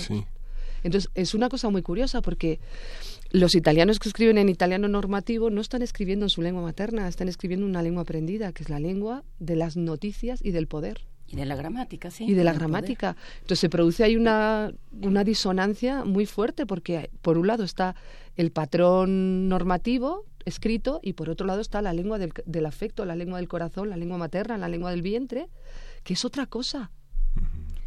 ¿Y nos puedes dar una probadita de cuentos? justamente para, para, Esta, para alegrarnos el corazón y para nutrirnos de esta literatura oral, eh, Ana Griot, ¿nos puedes contar un poco un cuento? ¿Nos puedes contar un cuento y, e invitarnos este viernes 11 de agosto, o sea, hoy a las 5 de la tarde, al Foro Experimental José Luis Ibáñez en el anexo 2 de la Facultad de Filosofía y Letras de la UNAM? Claro. Cuentan que en Senegal un muchacho se fue a cazar y cuando regresó a su poblado era de noche, así que se, acostó a dormir en su choza. Por la mañana era de noche, a mediodía era de noche y por la tarde le preguntó a su madre, Madre, ¿qué ha pasado que es de noche? Y la madre le dijo, Hijo mío, ha venido un enorme dragón, ha abierto su boca y se ha tragado al sol. Y el muchacho dijo, Madre, deme un cuchillo, que ahora mismo voy al manglar y le sacaré el sol al dragón de la tripa. Y la madre le dijo, No vayas, hijo, es peligroso el dragón. Pero el muchacho agarró el cuchillo de su madre y se fue al manglar. Y cuando llegó allí llamó, Dragón, dragón. Y en los aires apareció volando una enorme masa verde que agitaba sus alas. ¿Qué quieres? Devuélveme el sol.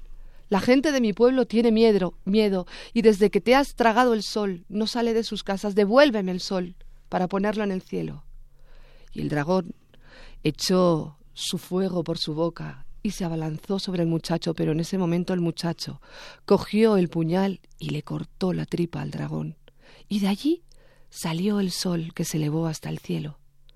Entonces el muchacho le cortó la cola al dragón y le pegó una patada tan fuerte que salió volando la cola y el zapato del joven cazador.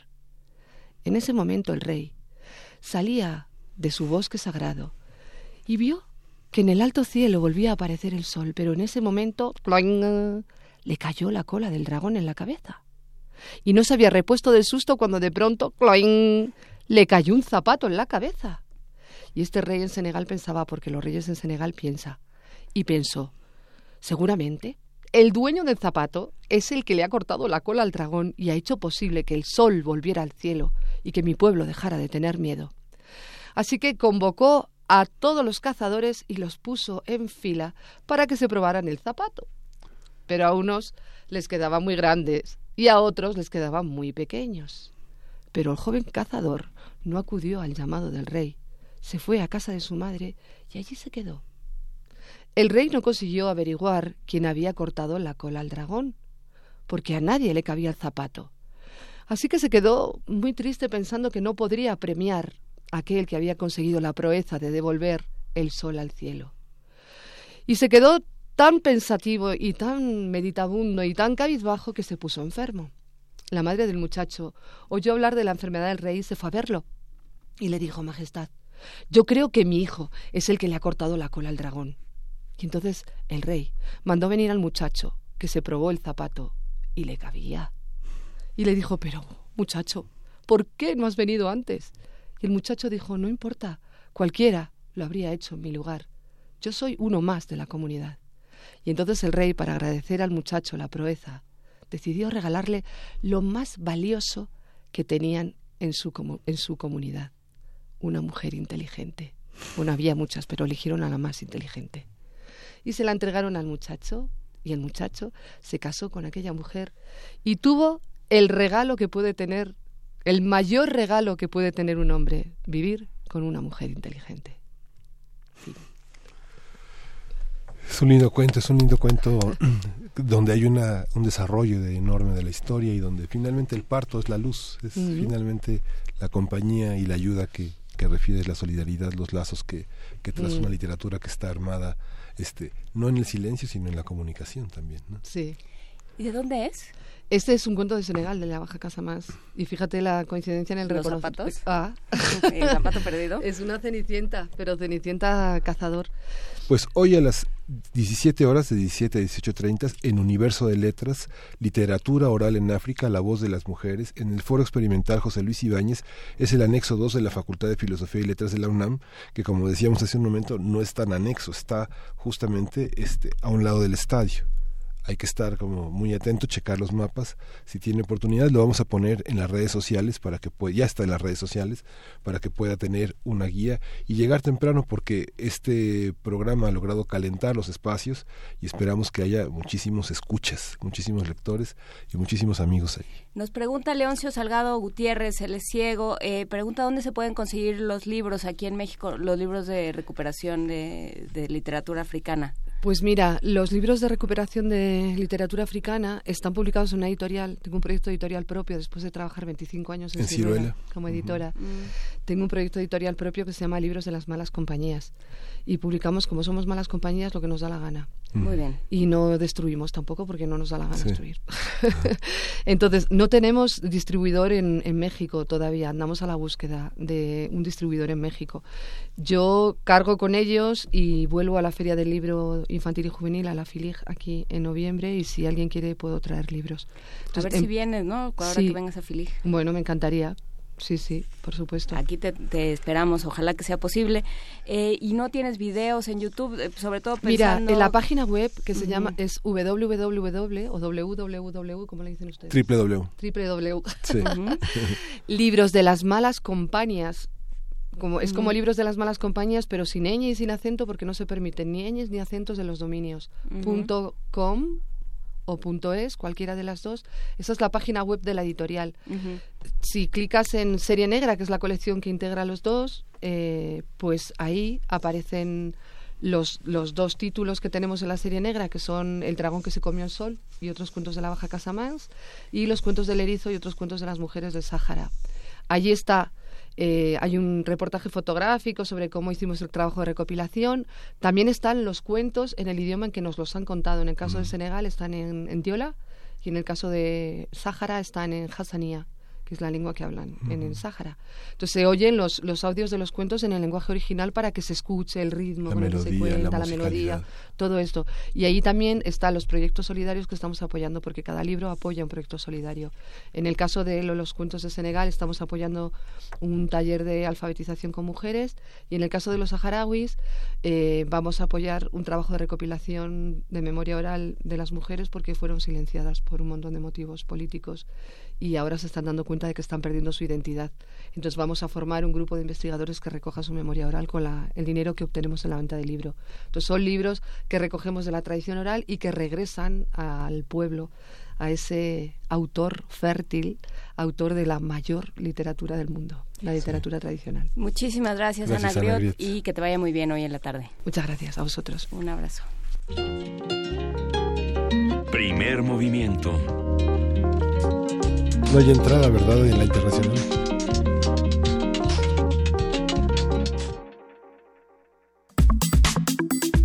Nota internacional. Al cumplirse el primer semestre de Donald Trump como presidente de Estados Unidos, la evaluación de los medios de comunicación no es positiva.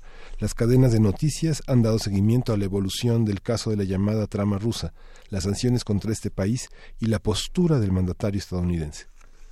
También han informado del fracaso de Trump en sus intenciones para derogar el Obamacare y sus recientes declaraciones contra Corea del Norte. Además, la prensa ha publicado una encuesta según la cual la aprobación del mandatario va en caída a nivel nacional entre los republicanos y sobre todo entre los blancos de baja formación, de baja escolaridad, tal vez no estoy muy segura de esa frase, cuyo voto en las elecciones pasadas fue decisivo para su triunfo. Hace una semana Trump viajó a Nueva Jersey para unas vacaciones de 17 días, las cuales ha interrumpido en diversas ocasiones para atacar a la prensa a la que le ha causado a la que le ha causado difundir noticias falsas. Desde el campo de golf de Bedminster, Trump se quejó de que sus logros no han sido reconocidos al mencionar la fortaleza de la bolsa de valores, la seguridad en la frontera, los empleos, la desregulación. Sí, ya dijeron todos los analistas que el que se eh, abroga la, la subida de la bolsa de valores también se abroga la bajada, ¿eh? aguas.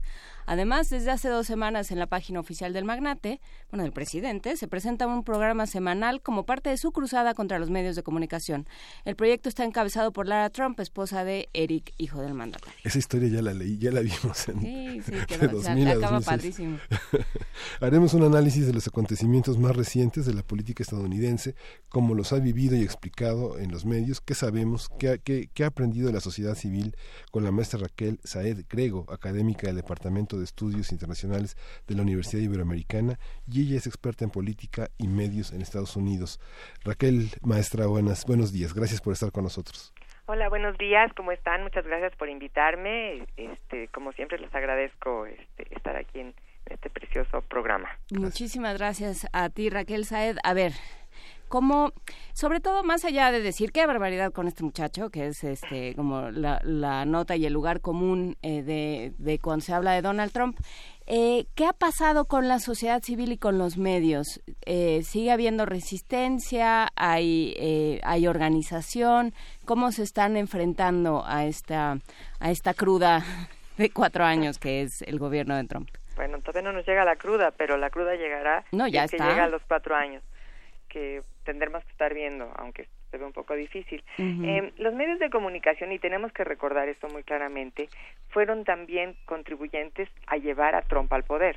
Eso nos queda muy claro, porque Trump no se gastó dinero prácticamente en publicidad para los medios o para ya sea para la televisión o para otro tipo de medios porque los medios lo tenían gratis él generaba tanta controversia que ahí estaba siempre no entonces hoy en día los medios los medios serios quiero decir no no me refiero a los otros medios ni a los de internet ni a los de la nuera de Trump ni a Fox News sino me refiero a los medios en general que son más o menos eh, que están tomando una posición seria pues están también eh, marcando una especie como de investigación ellos mismos y ellos mismos están tomando esta responsabilidad. Eh, de hecho, se siente eh, un poco en la misma lógica que ellos han tomado, como CNN y estos medios que están 24 horas transmitiendo noticias y tienen que llenar los espacios porque no les cabe, eh, o sea, tienen que, que llenar 24 horas de noticias constantemente, pues ellos también están haciendo una especie de investigación y ahí los vemos con mapas y con eh, una serie de eh, de analistas que siempre son los mismos para poder llenar esos espacios, pero de alguna manera sí contribuyen a tomar una conciencia en la sociedad. Y eh, yo leía hace poco en un libro que decía, los medios de comunicación se están comportando como si fuera una gran marejada, donde ola tras ola no nos dejan ver el mar. y entonces siempre hay lo que le llaman ellos breaking news, ¿no? Entonces no acaba de pasar una noticia breaking news cuando ya está la siguiente. Entonces nunca se ve la serenidad, pero también un poco porque es la forma en que los medios de comunicación quieren comportarse para ver eh, en una forma de asombro la la pues la forma de, de conducta de, del presidente, ¿no? Eh, eso es, eso yo lo vería así a los medios de comunicación, aunque hay otros medios de comunicación como el Washington Post y el New York Times que están siendo muy mesurados, pero también muy están apuntando directamente al comportamiento y a las investigaciones que se están llevando a Trump. Y sin embargo, eh, Raquel Saed, creo que hay otra parte eh, que, que se les está yendo de pronto a los medios que es todo lo que está sucediendo a nivel social, digamos, todo aquello, eh, lo que dejó de manifiesto, y lo hemos platicado contigo y con otros analistas desde, desde el año pasado, lo que deja de manifiesto esto es eh, la elección de Trump, es que hay una cierta eh, anuencia y hay una cierta em, concordancia con estos ideales que él propone, con estas ideas de ah, eh, quitémonos de los extranjeros, de em, América para los americanos, con lo que sea que eso signifique, eh, de eh, cuidado con los valores. Y entonces empiezan a surgir eh, puntos en las diferentes jerarquías y entonces empiezan a decir, por ejemplo, a cuestionarse cosas que no se cuestionaban ya, como el derecho al aborto, ¿no? Ah, claro. Como Eh, las, las, eh, las acciones afirmativas empiezan a, poner en duda cosas que en teoría ya no se ponían en duda, que ya estaban, ya eran aparentemente victorias ganadas. Y, eh, y eso creo que los medios los, lo están dejando de lado por atender los, eh, los desvaríos y las ocurrencias y las formas de, de, operar de Trump que son que por supuesto son atendibles y por supuesto no se pueden dejar de lado pero también están surgiendo una serie de corrientes que van en contra de libertades y de derechos que ya se habían adquirido y que ya se daban por hechas en, en y por asumidas en la vida estadounidense así es así es lo que se ve ahora y los medios de comunicación, estoy de acuerdo contigo que no están tomando la responsabilidad de mostrar lo que está sucediendo en la sociedad, pero la sociedad es una sociedad dividida y la división se nota y se y se repercute, incluso se refleja en los propios medios de comunicación. Por eso yo mencionaba a los otros medios que no se ven tan serios, porque sí hay una diferencia. Entiendo que para nosotros lo que significa CNN, pero CNN de las de las cadenas de cable es la que toma una posición mucho más imparcial, es lo que trata por lo menos, que eh, Fox o que MSNBC, que nosotros en México no la vemos mucho, pero esa es la posición de la izquierda, y este y, y sí se muestra una división social. La división social se da también en la calle y se da también en las relaciones humanas, incluso familiares, en la agenda pública, como le, le decimos, ¿no? Y ahí vemos la, que, que el que no está con Trump eh, y, eh, pues puede estar en contra de la propia persona que sí le va a Trump, ¿no? y, y de esta forma estamos viendo de verdad una división social eh, muy, muy, muy eh, patente. Eh, hay una cosa muy interesante, que los, los grupos que se han formado de resistencia sí están teniendo una agenda y están teniendo una forma de mostrarse ante la gente, que ya sea a través de las redes sociales o incluso tratando de llamar la atención de los medios, eh, al, al, modo que lo hace, por ejemplo, Greenpeace. Y así vemos, por ejemplo, el grupo de Resist de las mujeres, vemos eh, a los grupos de inmigrantes, ya sea inmigrantes latinoamericanos, particularmente mexicanos, o vemos a los grupos que han sido eh, detenidos y que no los dejan pasar por los eh, por los aeropuertos, que son los musulmanes, y así una serie de cosas. Pero hoy Trump no nada más se ha metido como con los temas que tú has mencionado, como affirmative action y esto, sino también con la, la inmigración legal, es decir, con esta gente que legalmente trata de llegar a Estados Unidos, ya sea porque los llaman sus familiares o porque están buscando un trabajo o por el propio sueño americano que ellos venden a través de los medios o por una serie de cosas, sino que a, eso también lo está tratando de limitar. Y aquí vemos una sociedad que se va a cerrar y si una sociedad como la de Estados Unidos, que es el país más poderoso del mundo hasta ahorita, se cierra, pues queda una desesperanza a nivel mundial, ¿no? Y, una, un resentimiento muy grande. Ayer justamente aquí en Primer Movimiento comentaba eh, sobre quiénes, quiénes, eh, qué tanta representatividad tenía Trump frente a la sociedad estadounidense y, bueno, Inés comentaba que los que habían votado por él, que no era una, no era una, no es una minoría, por supuesto. Y esta, esta parte de los medios que consideramos serios, eh, también hay una parte de los medios que son no solo serios, sino no, no, no, serios, sino necesarios, y que son los medios de los pequeños empresarios de distintos órdenes que han llegado a los Estados Unidos y que tienen periódicos locales en muchos estados, y que no solo llenan sus páginas con los horóscopos, sino con las opiniones de Trump, y que se convierten en voceros de un, una, una visión de los Estados Unidos muy conservadora, muy racista, muy homófoba, muy xenófoba. Este, ¿Qué pasa con esa parte de la prensa que también tiene servicios de las grandes cadenas de noticias como CNN, que compra servicios editoriales al New York Times? ¿Qué pasa con ellos? ¿Cómo impactan en la población estadounidense? Y que son periódicos que por supuesto no, no, no vemos porque están llenos de anuncios clasificados locales, pero que tienen un impacto muy fuerte en la persona que tiene una vida doméstica muy muy conservadora, muy aislada y que solo y solo habla inglés y solo lee noticias que tienen que ver con su con su calle. Sí, bueno, quiero hacer una aclaración. Si hay una sí se considera una minoría ahora a estos apoyadores de Trump. Parece que no, pero en, en sí sí lo es. Lo que pasa es que son muy vociferantes y están muy muy eh, eh, claros en los medios y además los medios los tratan de sacar, ¿no? Para ver la división social porque es una parte del trabajo que hacen los medios pero eh, son más o menos como el 28, 30% de la población que no va a cambiar su posición contra Trump. Ellos están ahí para apoyar a Trump porque se han sentido dejados a un lado. Hay otros que sí votaron por Trump, pero lo hicieron en una situación como de, eh, pues, ¿por quién votaré? Y sí, a mí ya me convencieron que Hillary es una mentirosa, etcétera, y que han retomado su posición y han dicho, me equivoqué o algunos que tratan de defender su posición diciendo, bueno, eso es lo que a mí me vendieron y pues no tomo la responsabilidad porque la responsabilidad de los medios. Pero eh, sí, yo sí quiero eh, hacer claro que eh, la mayoría de la población, es decir, la gran, la gran mayoría, eh, está en contra de Trump en este momento y, y sí tiene un problema muy grande Trump de tratar de convencer a la gente que votó por él y que se echaron para atrás. Ahora, eh, retomando el tema de los medios locales, efectivamente tienen una influencia muy clara en, en, este, en la mentalidad de la gente. Pero ahora sí que a mí me gustaría decir, todo depende que en dónde lo estás viendo ese medio local, ya sea en la prensa local o los medios locales como la televisión que, que le renta, como decías tú, a, a las grandes cadenas, ellos también tienen una postura. Sin embargo, ellos sí son una, un reflejo de lo que la propia sociedad piensa.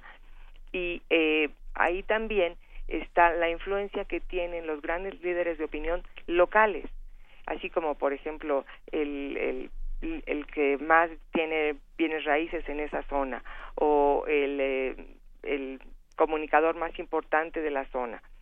Y eh, por eso podríamos ver que los periódicos locales, a lo mejor de una población alrededor de San Francisco, eh, Bush, que era un, un presidente más a favor de la guerra, pero que tenía su, su postura y su forma de discurso muchísimo más enfocada en la, en la realidad de Estados Unidos y en, en eh, pues contener el otro lado. Así que este, eso quería yo nada más como retomar esta parte que es muy importante, ¿no? Es que ahí hay algo interesante que además curiosamente se liga de manera un poco perversa, pero se liga con lo que discutíamos hace rato con Ana Griot, que es el peso de las palabras. Exactamente. O sea, Donald Trump estaba acostumbrado a utilizar una retórica de, de tele, ¿no? De vendedor. Y entonces dice esto del, de la furia y el fuego, ¿no? Y que suena muy bonito, pero que cuando tienes detrás a todos los generales que en ese momento me puedo imaginar empezaron a correr desbocados diciendo ¿cómo, que fuego y furia? O sea, tú, o sea, tú sabes algo, no, yo tampoco. A ver, saca el mapa y vamos a ver de qué se trata, ¿no? Así es. Entonces, eh, sí, ya hoy estaban este, escuchando yo en, en los noticieros internacionales que se estaban preguntando, bueno, ¿y de entonces de qué se trata? O sea, ya va a salir el famoso portafolio, el fútbol este que, que va siempre cargando a alguien con los códigos nucleares. O sea, ¿de qué estamos hablando? ¿No? Y todo por una retórica desmedida que es a la que está acostumbrado Trump porque no mide, porque no es consciente del peso que tienen las palabras, no ya de un... Eh, de un host o de un personaje de televisión y de, de eh, televisión este real, como se llame, de reality show, sino de un presidente de Estados Unidos. Sí, así es, pero también cabe notar, hacer notar que Trump está tratando, ha estado hablando de ser presidente de Estados Unidos desde 1999. Claro.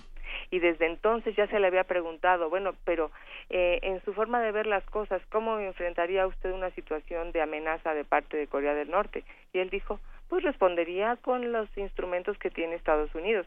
Pero no se da cuenta que los instrumentos que tiene Estados Unidos, en este caso me refiero a las armas nucleares, pueden ser devastadoras eh, él, él es muy, eh, regresa a la misma palabra que dije antes, es muy ignorante de los propios recursos que tiene Estados Unidos.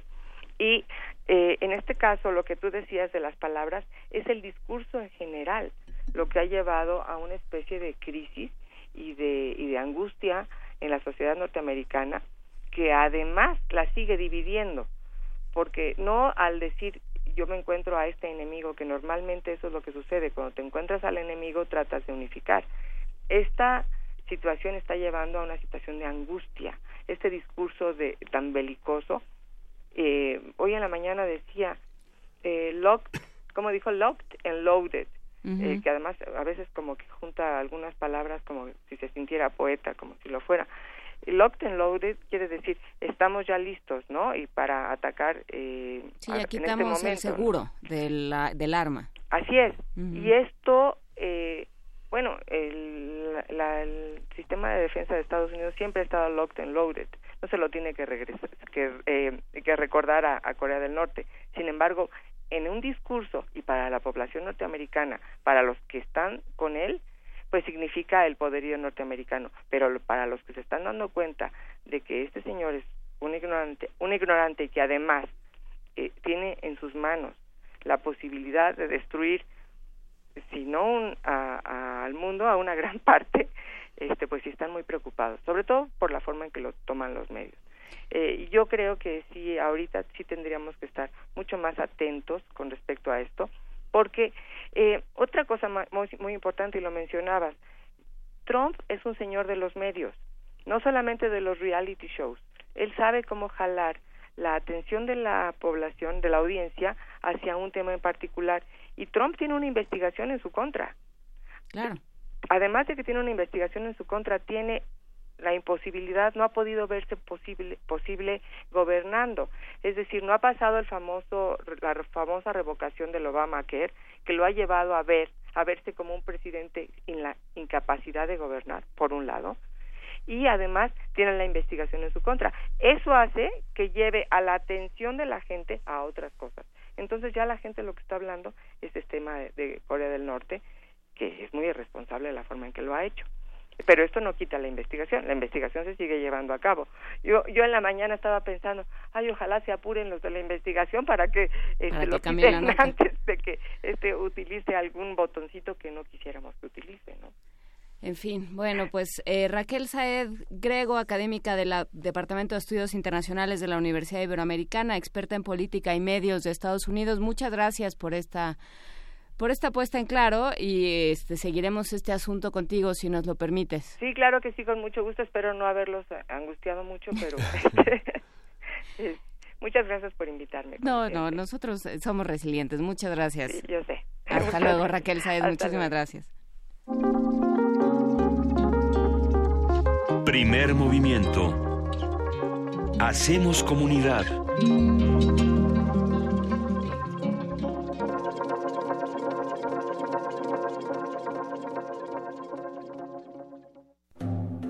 En el año 420 a.C., un hombre pasaba horas tratando de resolver los enigmas orgánicos del ser humano. Hoy, gracias a él, lo último sobre investigación y salud llegará a tus oídos. Hipócrates 2.0. Investigación y vanguardia en salud. Escucha esta serie coproducida por el Programa Universitario de Investigación en Salud y Radio UNAM todos los martes a las 18 horas por el 96.1 de FM. Radio UNAM, Experiencia Sonora.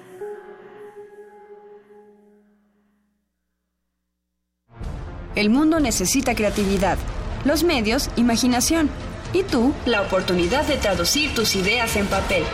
Radio UNAM te invita al taller de guionismo para medios, Storytelling, impartido por Alejandro Valdés Barrientos. Del 21 de agosto al 14 de septiembre, todos los lunes y jueves de las 18 a las 21 horas en el aula 12 Radio UNAM, Adolfo Preto 133, Colonia del Valle. Costos e inscripciones en www.radiounam.unam.mx. Tuya es la voz y de todos el cine, la radio y la televisión. Radio UNAM, experiencia sonora. Dicen que hablando se entiende la gente. Nosotros creemos que es dialogando. Dialogar para intercambiar ideas organizarnos y entender a los demás. Comprender qué nos disgusta o qué nos gustaría cambiar. Este es el primer paso. Por eso, participemos en las más de 600 mesas de diálogo que habrá por todo el país. El diálogo es muy importante para el futuro de México. Infórmate en INE.mx y participa. Toma la palabra y hazla valer. Instituto Nacional Electoral, INE. Tienes las ideas, tienes el talento Tienes la disposición, pero te faltan los medios. ¿Has tocado las puertas suficientes? ¿Has buscado las puertas suficientes? Siempre habrá alguien dispuesto a premiar tu iniciativa y trabajo duro. ¿Buscas una beca? ¿Un premio nacional o internacional? ¿Un financiamiento? Solo necesitas la orientación correcta. Bécame mucho. Toga y birrete para economías en decadencia. Miércoles, 20:45 horas, por el 96.1 de FM. Radio UNAM.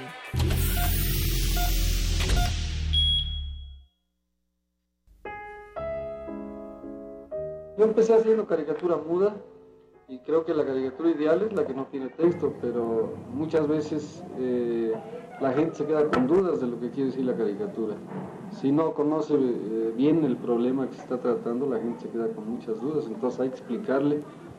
Y, en México la gente está tan poco politizada que hay que explicarle todo. ¿Quién es Mao? ¿Por qué este, actúa así? ¿Quién es este, Nixon? ¿Por qué actúa así? Y, además es una forma de politizar, pues ya complementar con texto, o sea, hacer historieta es una forma ideal de politizar a la gente porque no le queda duda de nada ya. Eduardo del Río García. Ríos. 1934-2017.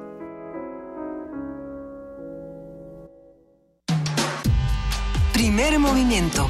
Podcast y transmisión en directo en www.radiounam.unam.mx.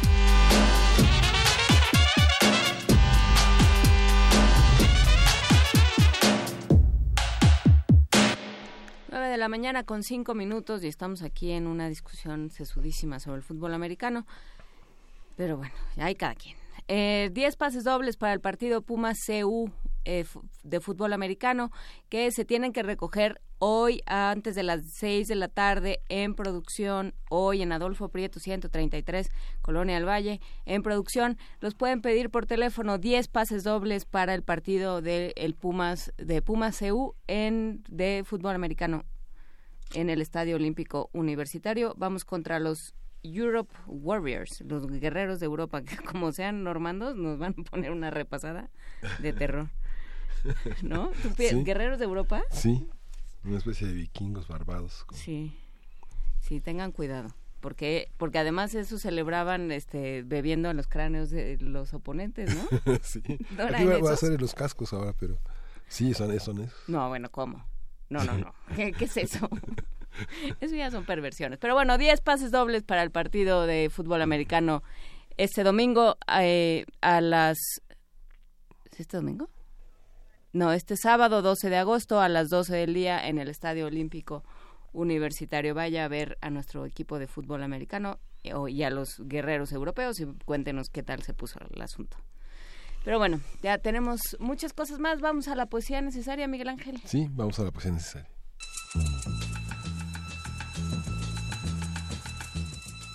Es hora de poesía necesaria.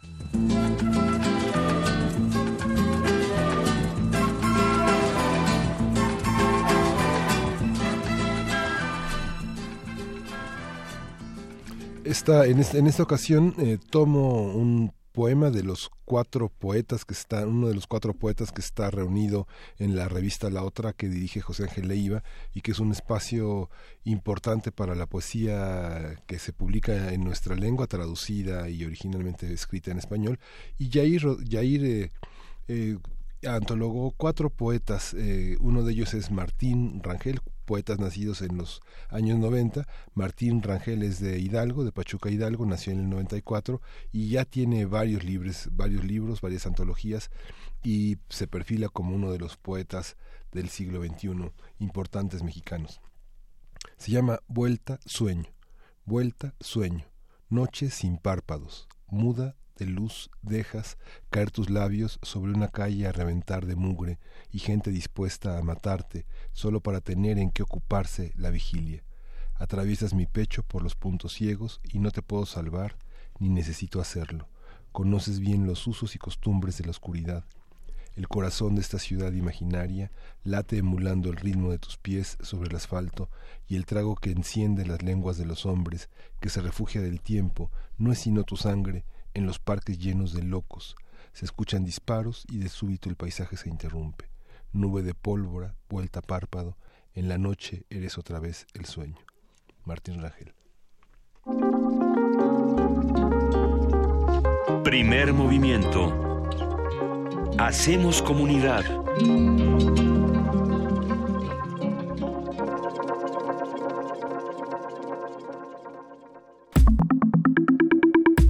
La mesa del día.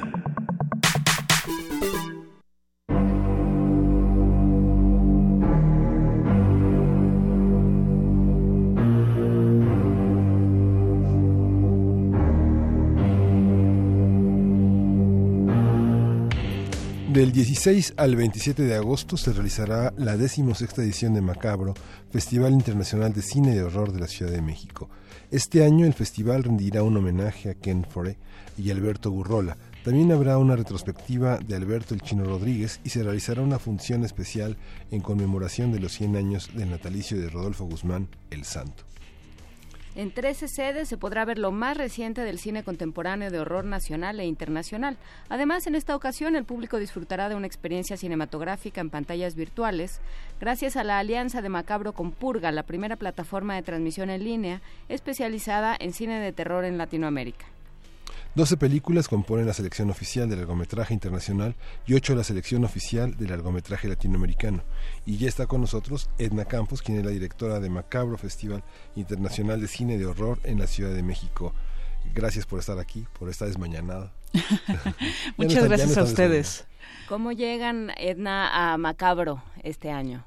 ¿Con qué llegan? Pues llegamos eh, contentos, eh, como ustedes ya mencionaron, eh, nuestra sección de largometraje se dividió en dos. Eh, esto porque, bueno, la, la, producción latinoamericana de cine de terror es cada vez más abundante, eh, tiene una mayor calidad y pues queríamos eh, darle una fuerza particular a esto, ¿no? Eh, y ya nos está diciendo Ike Tecuani por, por Twitter que no podemos eh, hablar de Macabro sin que esté Luisa Iglesias. Sí, desde luego, ¿no? Este, nuestro conocimiento del cine de horror es bastante limitado. Pues, yo puedo hacer una bonita imitación de Bela Lugosi, pero no mucho más. Pero sí nos mandó las preguntas. Ayer Luisa Iglesias mandó sus preguntas para que fuera, para que no nos fuéramos desviando demasiado. Pregunta Luisa Iglesias, ¿cómo contar nuevas historias sin caer en los lugares comunes del horror? ¿Qué, eh, qué, ¿Cuáles son los tropos del cine de horror? ¿Y cuáles son, cuáles son los nuevos tratamientos? ¿Qué te sorprende a ti en una película? Bueno, yo creo que eh, lo que lo que está sucediendo en este momento en el cine de terror es que de alguna manera se están recuperando varias de las, eh, pues vamos, de lo, de lo que son los momentos eh, clásicos dentro de una película de terror como es eh, pues el slasher no como el, el, cine ochentero que presentó este tipo de personajes que, que acuchillaban efectivamente a sus víctimas. Y eh, pues creo que lo están recuperando pero lo están le están dando un nuevo tono. En la programación de una película que se llama Tragedy Girls que es una película que es una especie de sátira justamente de este tipo de cine, en el cual, bueno, el director Tyler McIntyre eh, recupera eh, toda la idea del asesino serial que está planeando eh, la vamos el, el, el, crimen pues de, de, varios de los de las de sus compañeros porque esto es a nivel eh, completamente de high school.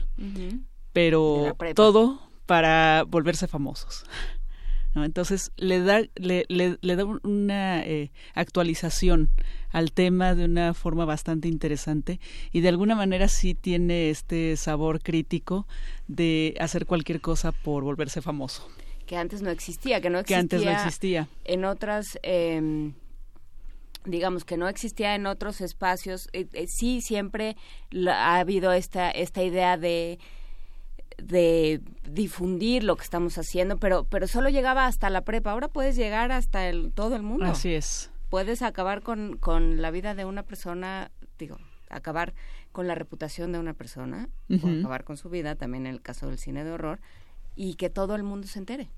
Así es. Y bueno, creo que también por otro lado es el miedo al de junto. Ya no, ya eh, digamos que el miedo a la otredad que siempre ha sido uno de los tópicos del cine de terror, al que es diferente, que exacto, ¿no? Que pasó, por ejemplo, eh, si, si recordamos la película clásica de Frankenstein, en el cual, bueno, era visto como un monstruo completamente eh, ajeno al, a, la, a la gente, ¿no? Al, al, al pueblo, ¿no? a los habitantes del pueblo Ahora, bueno, se sigue teniendo exactamente el mismo miedo, nada más que el monstruo ya es exactamente igual que eh, cualquier persona. Hay una gran diversidad de temas, de autores, de, de geografías que están presentes en este festival. Pues, ustedes están haciendo exposiciones, funciones al aire libre, películas musicalizadas, clases magistrales, fiestas, cócteles. ¿Cómo, cómo se logra tener algo tan específico? Puede ser también el género policíaco, el género de aventuras, etc. Pero en el terror, ¿qué diversidad, qué diversidad encontramos? ¿Cuáles son los motivos de este, de este terror que hace que mucha gente sea tan adicta a esta adrenalina tan especial que, bueno, a la adrenalina que nos moviliza sentimientos y pasiones que en la vida cotidiana no podemos tener. Bueno, yo creo que eh, lo principal es el miedo. Eh, creo que la principal motivación que, que, que, aparece en el cine de terror es el miedo. Y eh, las formas de abordar el miedo, las formas de exorcizar el miedo también que presentan las películas de terror, eso es lo que yo pienso que hace que sea tan eh, seguido, que sea tan fascinante, eh, porque de alguna manera eh, nosotros al entrar a la sala de cine o al ver las películas en, no sé, en streaming, por ejemplo, ¿no? Em, entramos en un, en, un, en un universo de mucho peligro, en el cual, bueno, el, el peligro puede estar representado por un ser sobrenatural o por una eh, persona común y corriente. Sin embargo, eh, la forma en que está en que se plantea el, cine de terror ayuda a que nosotros exorcicemos precisamente todos esos miedos. Y una vez que sales de la sala de cine sabes perfectamente bien que estuviste en un espacio seguro y que por eso pudiste experimentar esta adrenalina en el en el mejor en la mejor de las situaciones no que es algo que nadie quiere en realidad experimentar fuera en la vida real pero, pero lo que estabas diciendo un poco, Edna Campos, directora del Festival Macabro de Cine de Horror, es eh, que de pronto la calle entra a las pantallas de cine. O sea, esto que vivimos todos los días, este miedo al otro, este horror, esta eh, continua paranoia o zozobra de no sé quién es, va junto a mí en el, en el pecero y no sé quién es y no sé qué me va a hacer y, y no sé cómo es ¿no? y no sé de qué es capaz, claro. Eh, ni qué le está pasando por la cabeza. Eh, todo eso, si me lo, además me lo refuerza la pantalla, ¿cómo salgo a la calle después? Pues bueno, lo que lo que sucede con el cine de terror es que generalmente el planteamiento y la puesta en escena es desbordado, exactamente. Entonces difícilmente podrá repetirse, aunque la situación pudiera ser real, difícilmente podría repetirse en, en, la, en la vida real, ¿no? En, en la calle. Mm.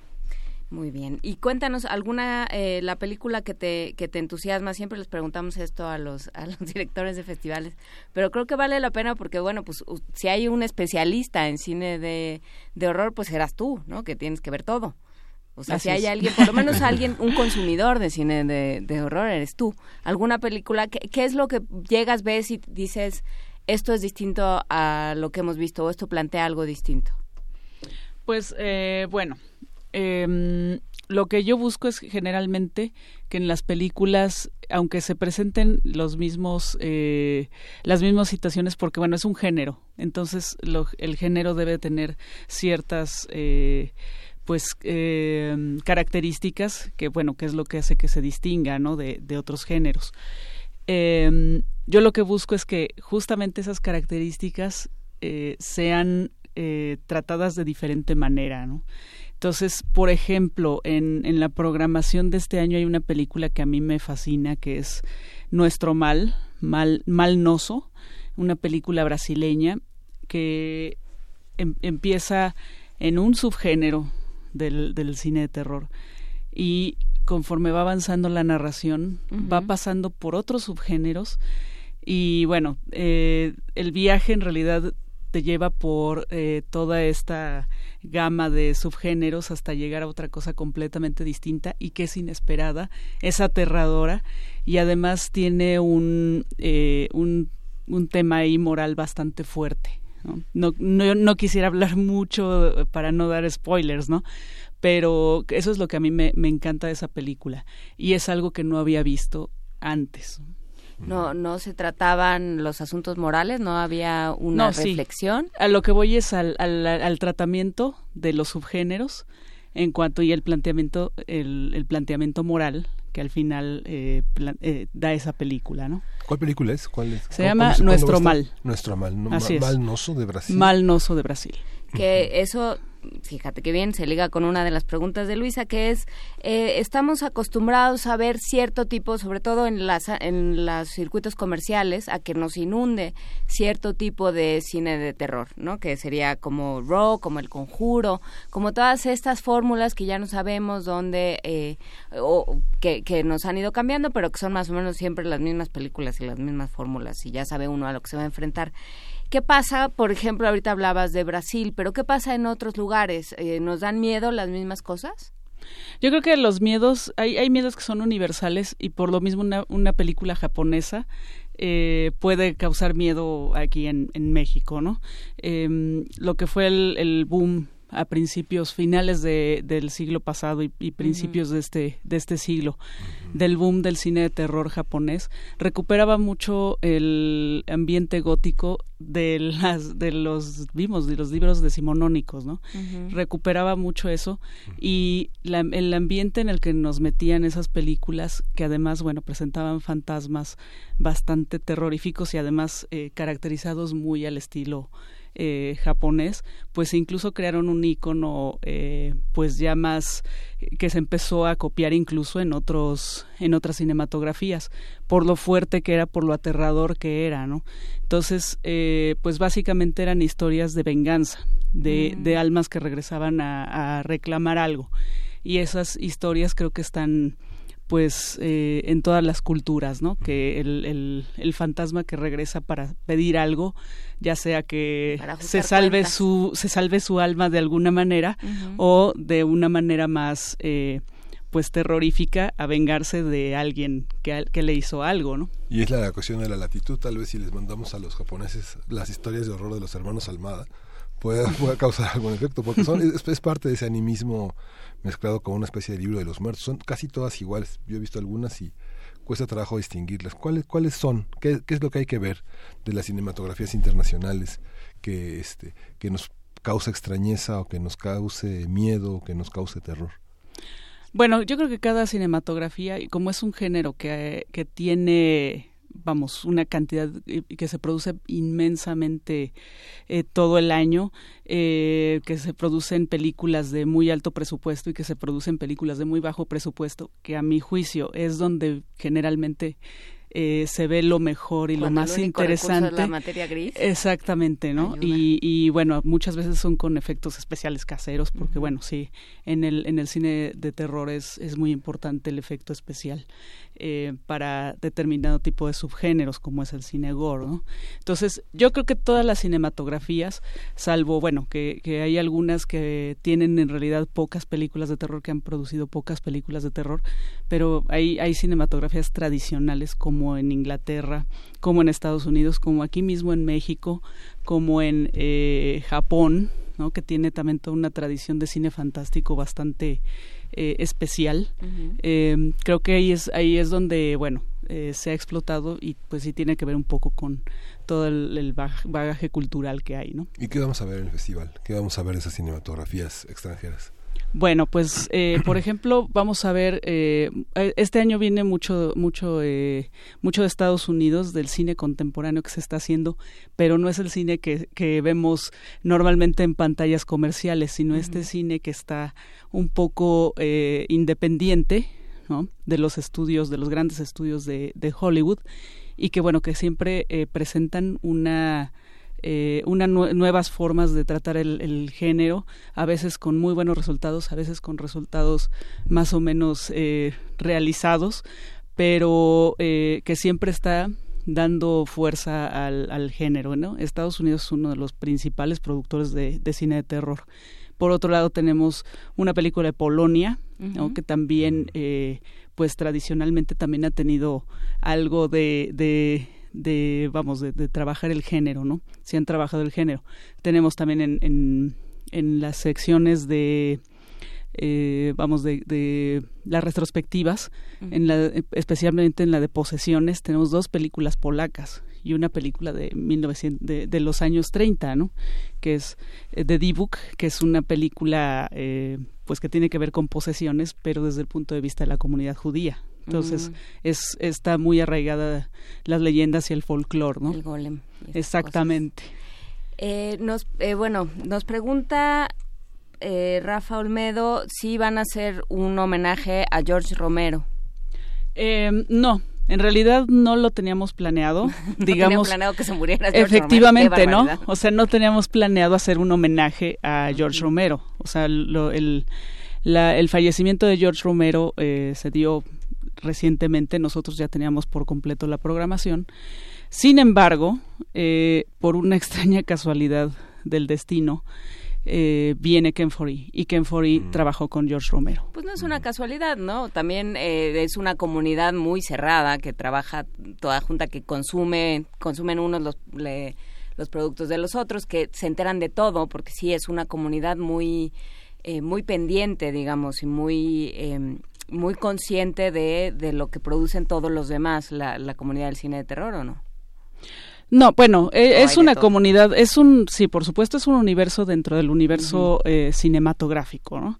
Es, es, eh, sí es un, un cine que bueno que está que hay directores que pues trabajan entre ellos que hay productores que están completamente dedicados a ello y sí sí es una comunidad pero es una comunidad grande entonces, eh, pues bueno, creo que, que, es una cuestión de que, que Ken, cuando trabajó con, con, Romero, pues fue su primera película de terror. Uh -huh. Posteriormente trabajó con otros de los maestros de terror, como Brian Yuzna o como Rob Zombie, que es, que es un eh, director pues que es más reconocido recientemente. ¿Y del Santo qué van a pasar? Del santo vamos a pasar 100 años del nacimiento del santo. Vamos a pasar santo en la venganza de la momia. ¿Cómo eligieron? Eh, esta película la propuso Viviana García Besné, quien eh, tiene un archivo que uh -huh. es el archivo que eh, protege todos los todas las producciones que hizo cinematográfica Calderón uh -huh. y ellos realizaron varias películas con el santo. Esto también es un eh, ejercicio para mostrar eh, películas en 35 milímetros ahora que ya cada vez es menos común. Eh, que bueno, por, por ejemplo, sales comerciales ya tiene alrededor de tres o cuatro años, o cinco más o menos, todo. que desapareció el 35 milímetros de, para uh -huh. la exhibición.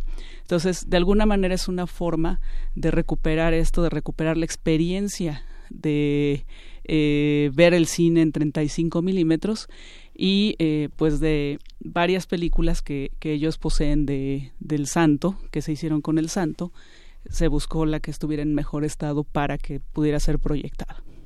Ah, pues eh, valdrá la pena ver, no solo por la, digo, por la película en sí, porque ¿qué nos dice hoy ver al santo?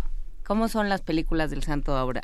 Pues yo creo que la gente las ve, eh, las sigue viendo divertidas, son películas muy divertidas y creo que lo que lo que tiene mayor valor es justamente cómo se presentaba la lucha libre y toda esta mezcla que tenía muy, muy extraña con la ciencia ficción y con el terror y, que era una especie de James Bond.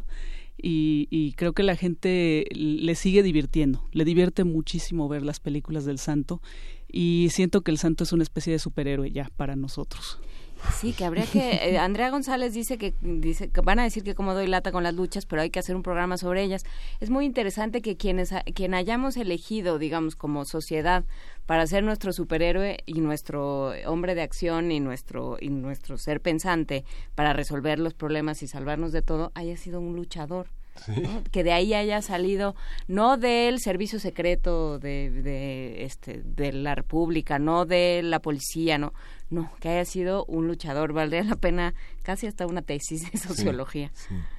pero cuéntanos eh, qué pasa en México ya que estábamos en en, en el Santo ¿qué, qué llega con las películas mexicanas qué nos da miedo bueno, yo creo que eh, si algo tiene la cinematografía que se está haciendo en México, que todavía no es muy vasta en, en torno al cine de género actualmente, porque bueno, sí hubo tuvo sus buenos momentos en los años 70 y en los y, previamente ¿no? eh, creo que la reciente ola de, del cine de terror en México eh, nos está ofreciendo una mezcla de lo que lo que está sucediendo en la realidad pero eh, con, con términos, no sé, por ejemplo, de poner vampiros contra narcotraficantes. A ver, eh, te voy a pedir que, me esperes un segundo para que podamos asimilar esto.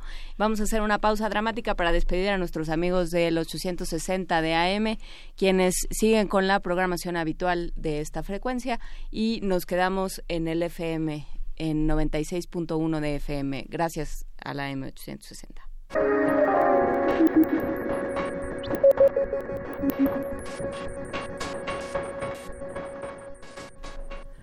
Ahora sí, eh, ¿qué pasa? Vampiros contra narcotraficantes, eh, lo que nos da miedo de la calle contra lo que nos da miedo. Contra lo que nos da miedo en la imaginación. Ajá. Eh, Hace, hace aproximadamente dos o tres años y también eh, se empezaron a presentar cortometrajes, específicamente de un eh, director de Tijuana que se llama Abraham Sánchez, mm. que sí presentaba toda la crudeza de la frontera, de los peligros de la frontera, eh, pero mezclado con los monstruos fantásticos. Entonces empezaban a aparecer zombies en situaciones que, bueno, que podemos leer en el periódico. Empezaban a aparecer, como decía yo, eh, vampiros, eh, narcotraficantes, donde los vampiros resultaban ser, pues, prácticamente los buenos, ¿no? Entonces, creo que la mezcla de, de estos monstruos, pues, ya clásicos, con este pues los peligros reales es lo que, que creo que está funcionando bastante bien y que es lo que están buscando los eh, directores mexicanos, además de eh, también rescatar las leyendas. Mm, las leyendas, por ejemplo, eh, Kilómetro 31 trató mucho con la, Llorona. Eh, por otro lado, bueno, como, el coco, por ejemplo, ¿no? Eh, ya en una situación también mucho más grotesca de lo que pudo haber sido, digamos, el, miedo infantil, ¿no? Eh, el coco como un pederasta. El robachicos. Asesino, exacto. El robachicos que lo llamamos nosotros. Hay eh, una antología México Bárbaro, que de hecho ya se hizo una segunda parte y precisamente eh, trata todos estos temas o todas estas leyendas, ya sea eh, incluso, bueno, de las que están muy arraigadas folclóricamente y o de las este, leyendas más urbanas, ¿no? Como por ejemplo aquel, aquello del, de la pozolera. ¿De, qué, editoriales? No, es, la antología es, una, son películas, así es, son películas. Ah, muy bien, porque nos preguntaban en producción. Esta, esta, este, que como pasa, parece que tenemos ya acceso a todo, todo lo podemos ver y todo lo podemos alcanzar, pero sabemos que en las muestras de cine, que festivales de, de, órdenes distintos, siempre tenemos que ir, porque si no, no vamos a ver este, algunas producciones. ¿Cuáles son las obligadas que trae el festival que no se podrán ver ni de paga, ni de ninguna otra manera, ni están en librerías, ni nada? ¿Qué es lo que estamos obligados a no dejar pasar? Estamos viendo ahorita que es eh, cine realizado entre 2016 y 2017, es cine completamente contemporáneo. Y bueno, a nosotros pues sí nos gustaría mucho y, y, ha sucedido que eh, del festival, bueno, consiguen contratos de, distribución, ¿no? Entonces, eso nos hace pues la verdad hace, hace que, el festival eh, siga creciendo en ese sentido. Ahora, creo que películas que difícilmente tendrán que se podrán visionar de otra forma serán películas como las japonesas Meatball Machine Kodoku y eh, Kai, Kaiju Dream Match. Máquina de albóndigas. Exacto. Creo que no va a ser, fíjate que no me anda sonando como que va a ser mi género. Pero... Sí, es un género que, que sí es, el, es de lo más extremo que tiene eh, el cine japonés. Y eh, por otro lado, el, el Kaiju eh, Dream Match, que es un homenaje, también es una antología, es un homenaje a los monstruos japoneses clásicos, así como Godzilla. Entonces se hicieron, se juntaron varios directores en Japón e invitaron a un director mexicano, que es Ulises Guzmán, y él eh, participa en esta antología con su corto, con, con el Cacamán. Entonces, es una, es una antología eh, que por supuesto es muy satírica, pero que recupera esa tradición. Entonces son, son películas que difícilmente eh, se pueden ver en salas comerciales, por ejemplo, ¿no? Oye, se habla, se habla del humor involuntario. ¿Existe eso? ¿Hay humor involuntario en el santo, en las películas eh, que tenemos en que tenemos de, directores mexicanos? ¿O es involuntario porque hacen cosas que son chuscas sin que se den cuenta queriendo hacer cosas muy exquisitas? ¿O cómo, cómo, se, cómo se juega el humor en este, en este cine? Bueno, hay, por supuesto, hay películas que se le conoce como la comedia de terror, y, bueno, eh, sí presentan dentro de toda esta situación eh, pues eh, sórdida o grotesca, de repente empiezan, eh, dan chispazos de, de, humor, ¿no? Generalmente se da en, en situaciones entre más grotescas, es más factible que se pueda dar el, el, Pero bueno, es completamente intencional ahí, ¿no? en el caso del humor involuntario, pues sí es el director, los productores quisieron hacer una película seria y pues no salió. no resultó. Por eso, por y esta, y parte, ¿cómo se me Ustedes han homenajeado a muchos eh, directores mexicanos muy importantes. Yo me acuerdo que de niño alguien, algún tío me dijo, vamos a ir a casa de tu padrino, que es como ir a una película de Juan Orol. Yo no sabía lo que era eso. Hasta después conocí las películas de Juan Orol. ¿Y te acordaste de tu padrino? me acordé de mi padrino. ¿Cómo, cómo se da, cómo, qué representa estos homenajes frente a la cinematografía internacional? ¿Cómo somos vistos? cuando ustedes son capaces de organizar toda una reflexión, toda una meditación sobre un producto artístico tan importante, ¿cómo, son, cómo es vista nuestra cinematografía en ese esfuerzo de, de, crear un, un, impacto en el espectador como el, como el miedo?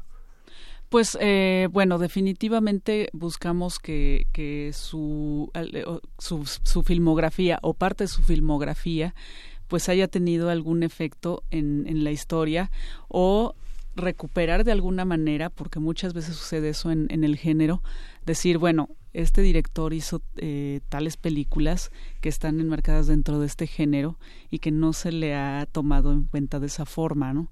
Entonces, eso es lo que hacemos, ¿no? Tratar de darle o una nueva lectura o definitivamente buscar el reconocimiento y sobre todo presentárselos a las nuevas generaciones eh, como, bueno, o sea, tú conoces esto que es lo actual. A nosotros nos interesa también que conozcas esto que es lo que produjo esto que es lo actual. Sí, que, que, que digamos nada viene de la nada. Exacto. Digamos, antes hubo, antes de esta película hubo millones que retomaron a lo mejor estos tropos, que los exploraron de otra manera, que, que trabajaron esto mismo, pero de otra forma. ¿Y qué pasa? ¿Cómo han cambiado los eh, los públicos, porque los directores de festivales sí, por supuesto, miran a la pantalla, pero sobre todo miran al patio de butacas, ¿no? A ver quién está, a ver quién vino y cómo son, ¿o no?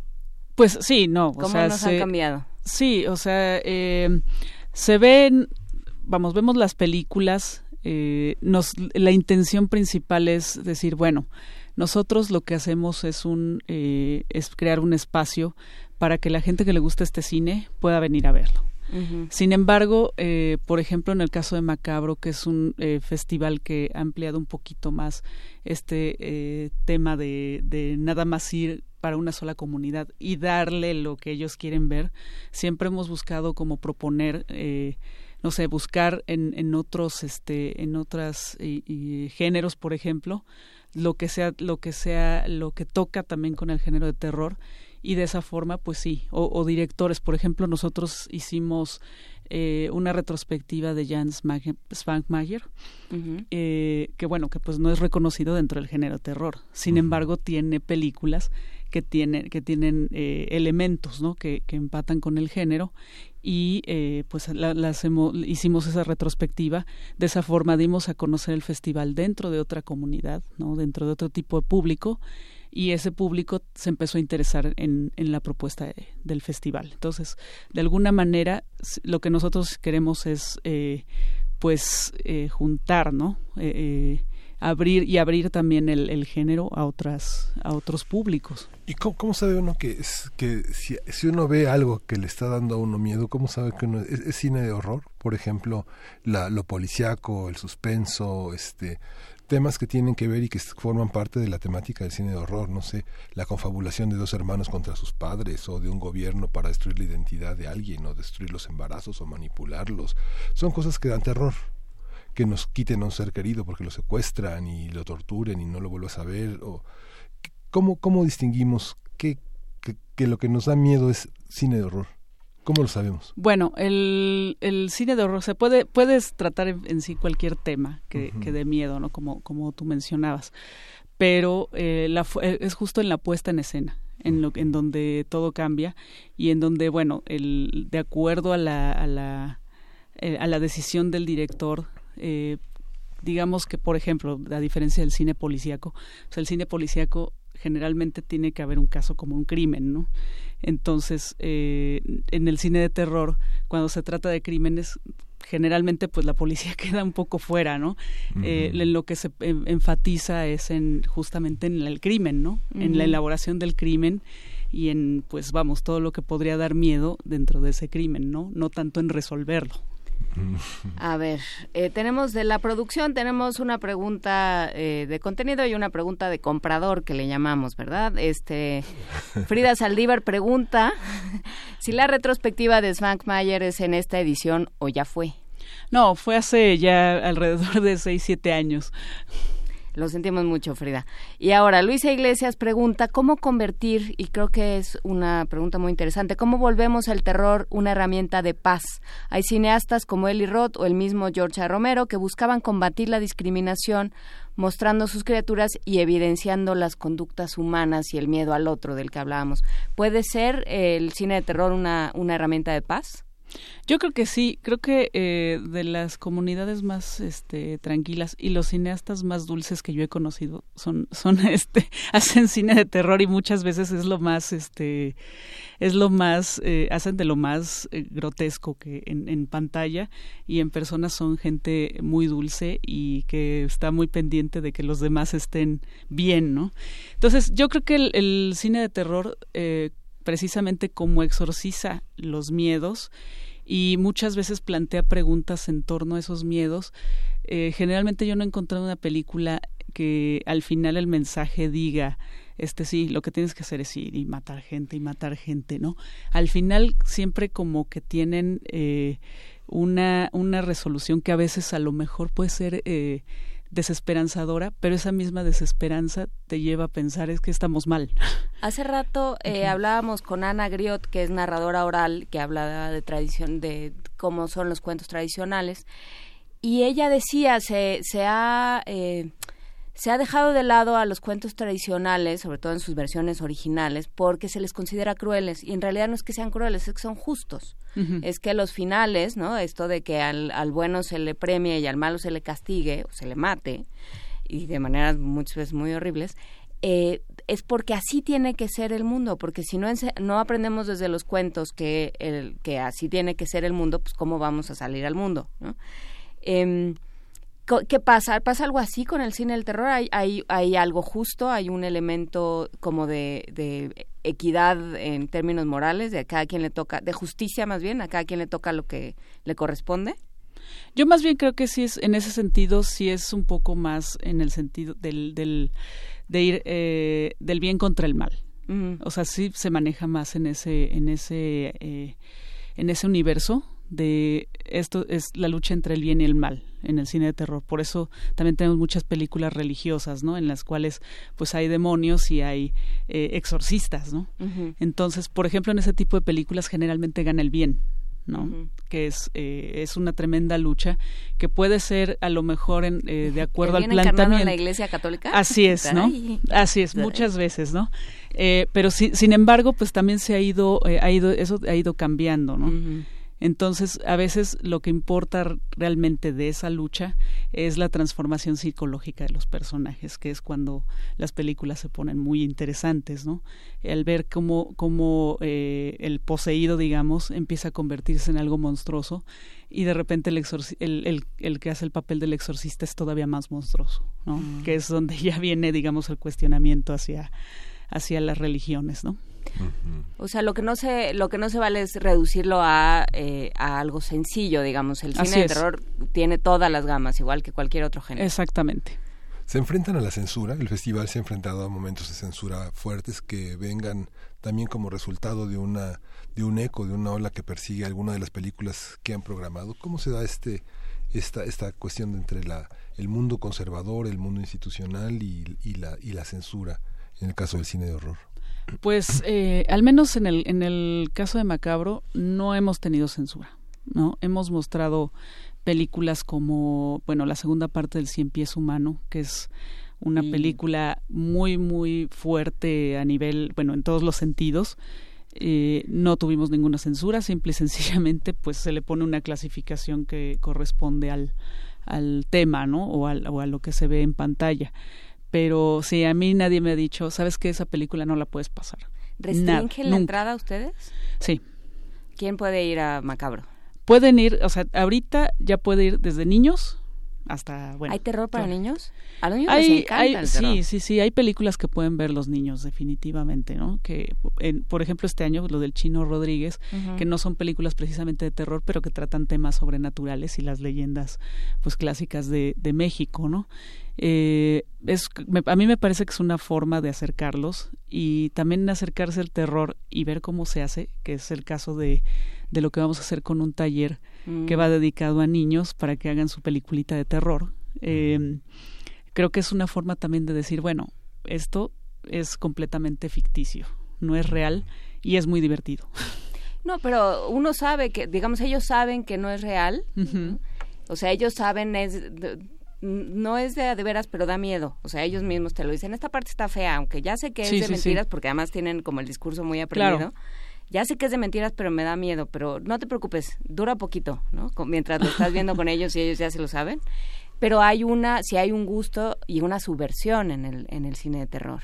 Sí. Porque nadie, no hay nadie que les acerque de, porque nunca sabes cómo van a reaccionar, si se van a quedar sin dormir, si van a tener unas pesadillas espantosas, tal. Nadie voluntariamente les acerca el terror, ni los libros, ni los cuentos, ni las leyendas. No, creo que eso es algo que es también un gusto propio, ¿no? Como todo. Y es la transgresión. Creo que es como todo, ¿no?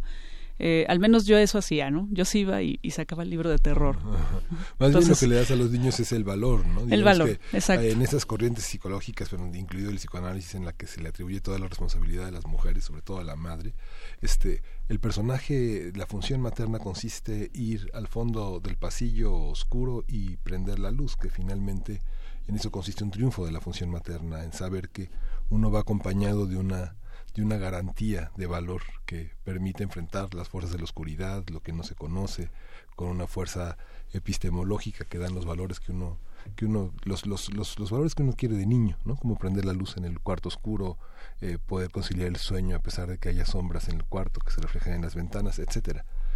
hay algo, hay una dimensión de insoportable en el género que no estemos en, capacidad de enfrentar todavía para la clasificación más alta, desmembrar, sacar los ojos. ¿Sale la gente de, este las, de las películas?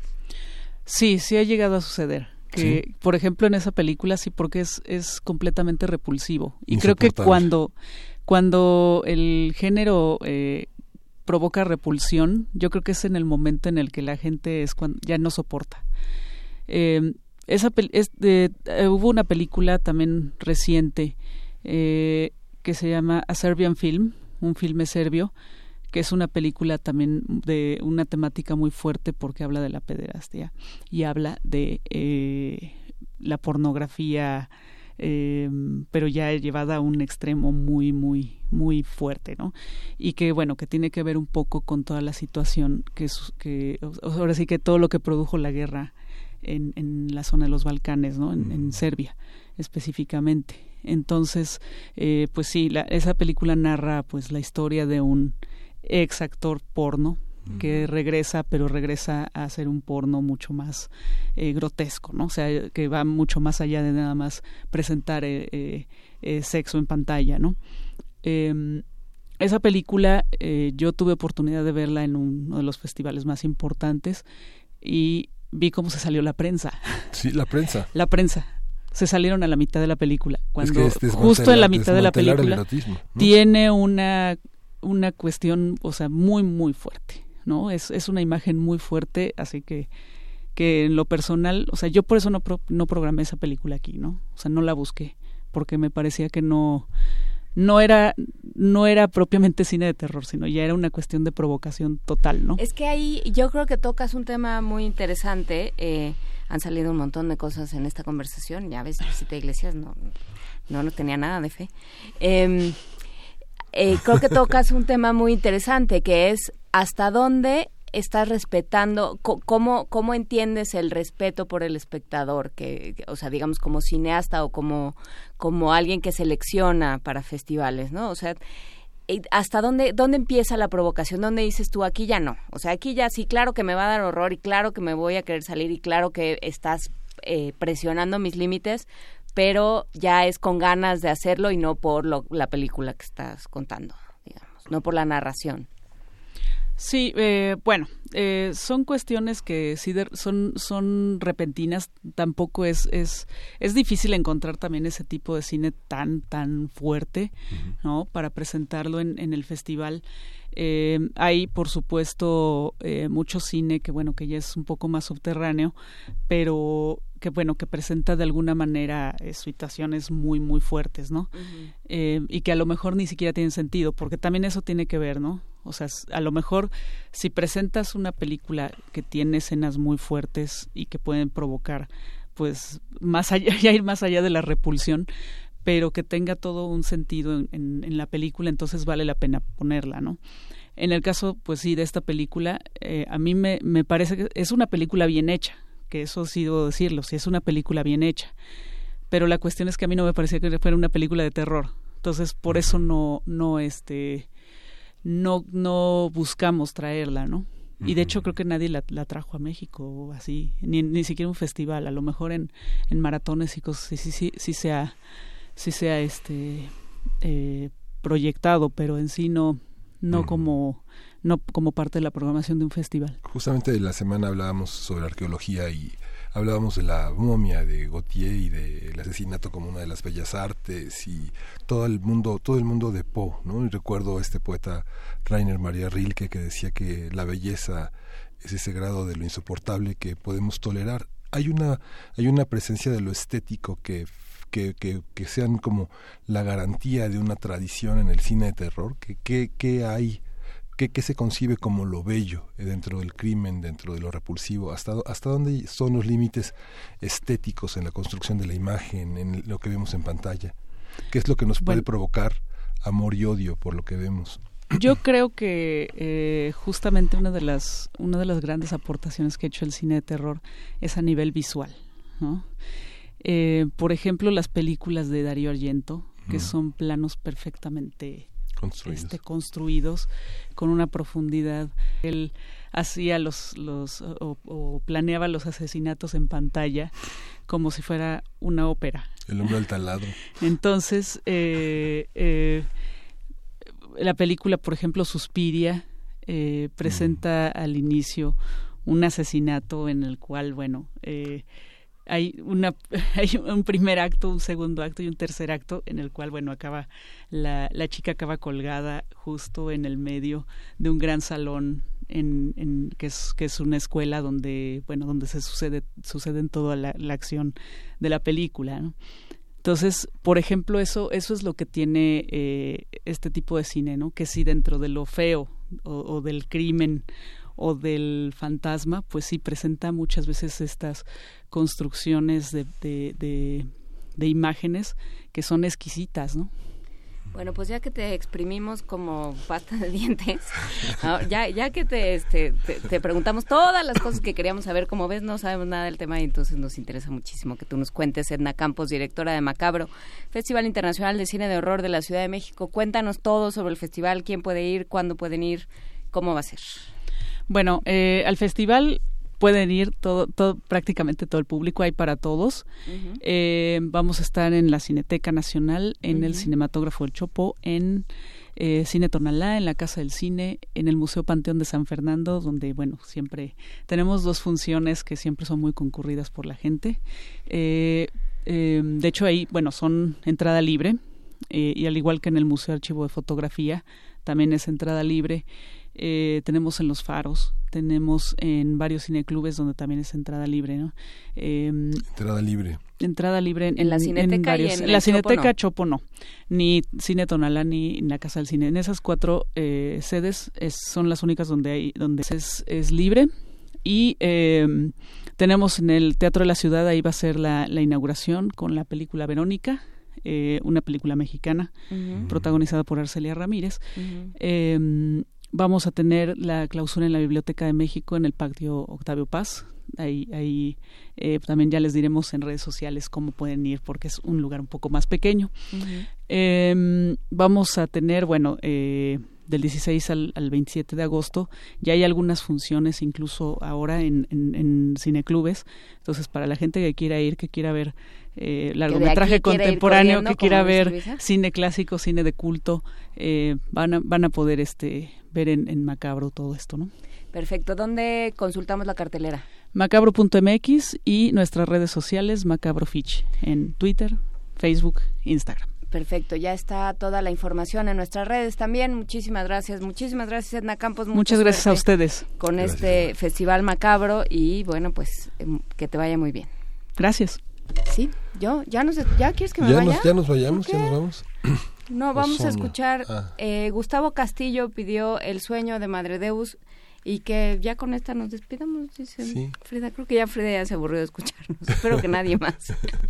Pero bueno, muchísimas gracias. Eh, Miguel Ángel Quemain, hay que decir que la próxima semana, eh, la mitad de la semana estará Luisa de vacaciones. Yo voy a estar toda la semana de vacaciones, pero te encargamos el changarro, ¿eh? Sí, sí, sí. Y va, van a estar Miguel Ángel Quemain y Berenice Camacho de Resistencia Modulada, que nos va a hacer el favor de entrar de bateadora emergente. Así es que trátenla bien, compórtense, les encargamos el changarro. Sí.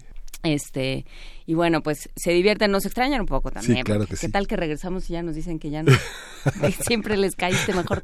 No, no, siempre, siempre, siempre, siempre el regreso en estos espacios siempre es bienvenido. Bueno, pues nos vamos una semana de vacaciones, eh, Luisa y yo, pero nos, eh, pero aquí seguirá primer movimiento, ya está todo echado a andar para ser una semana interesante y eh, creo que con unas reflexiones importantes. Pero bueno, nos vamos por lo pronto con el sueño de Madre Deus que pidió Gustavo Castillo. Muchísimas gracias a todos ustedes, muchísimas gracias a quienes nos, nos, acompañaron esta semana, a la producción y a todos los que hicieron posible este espacio. Muchas gracias, Miguel Ángel Quemain. A ti, Juana Inés. Esto fue Primer Movimiento. El mundo desde la universidad.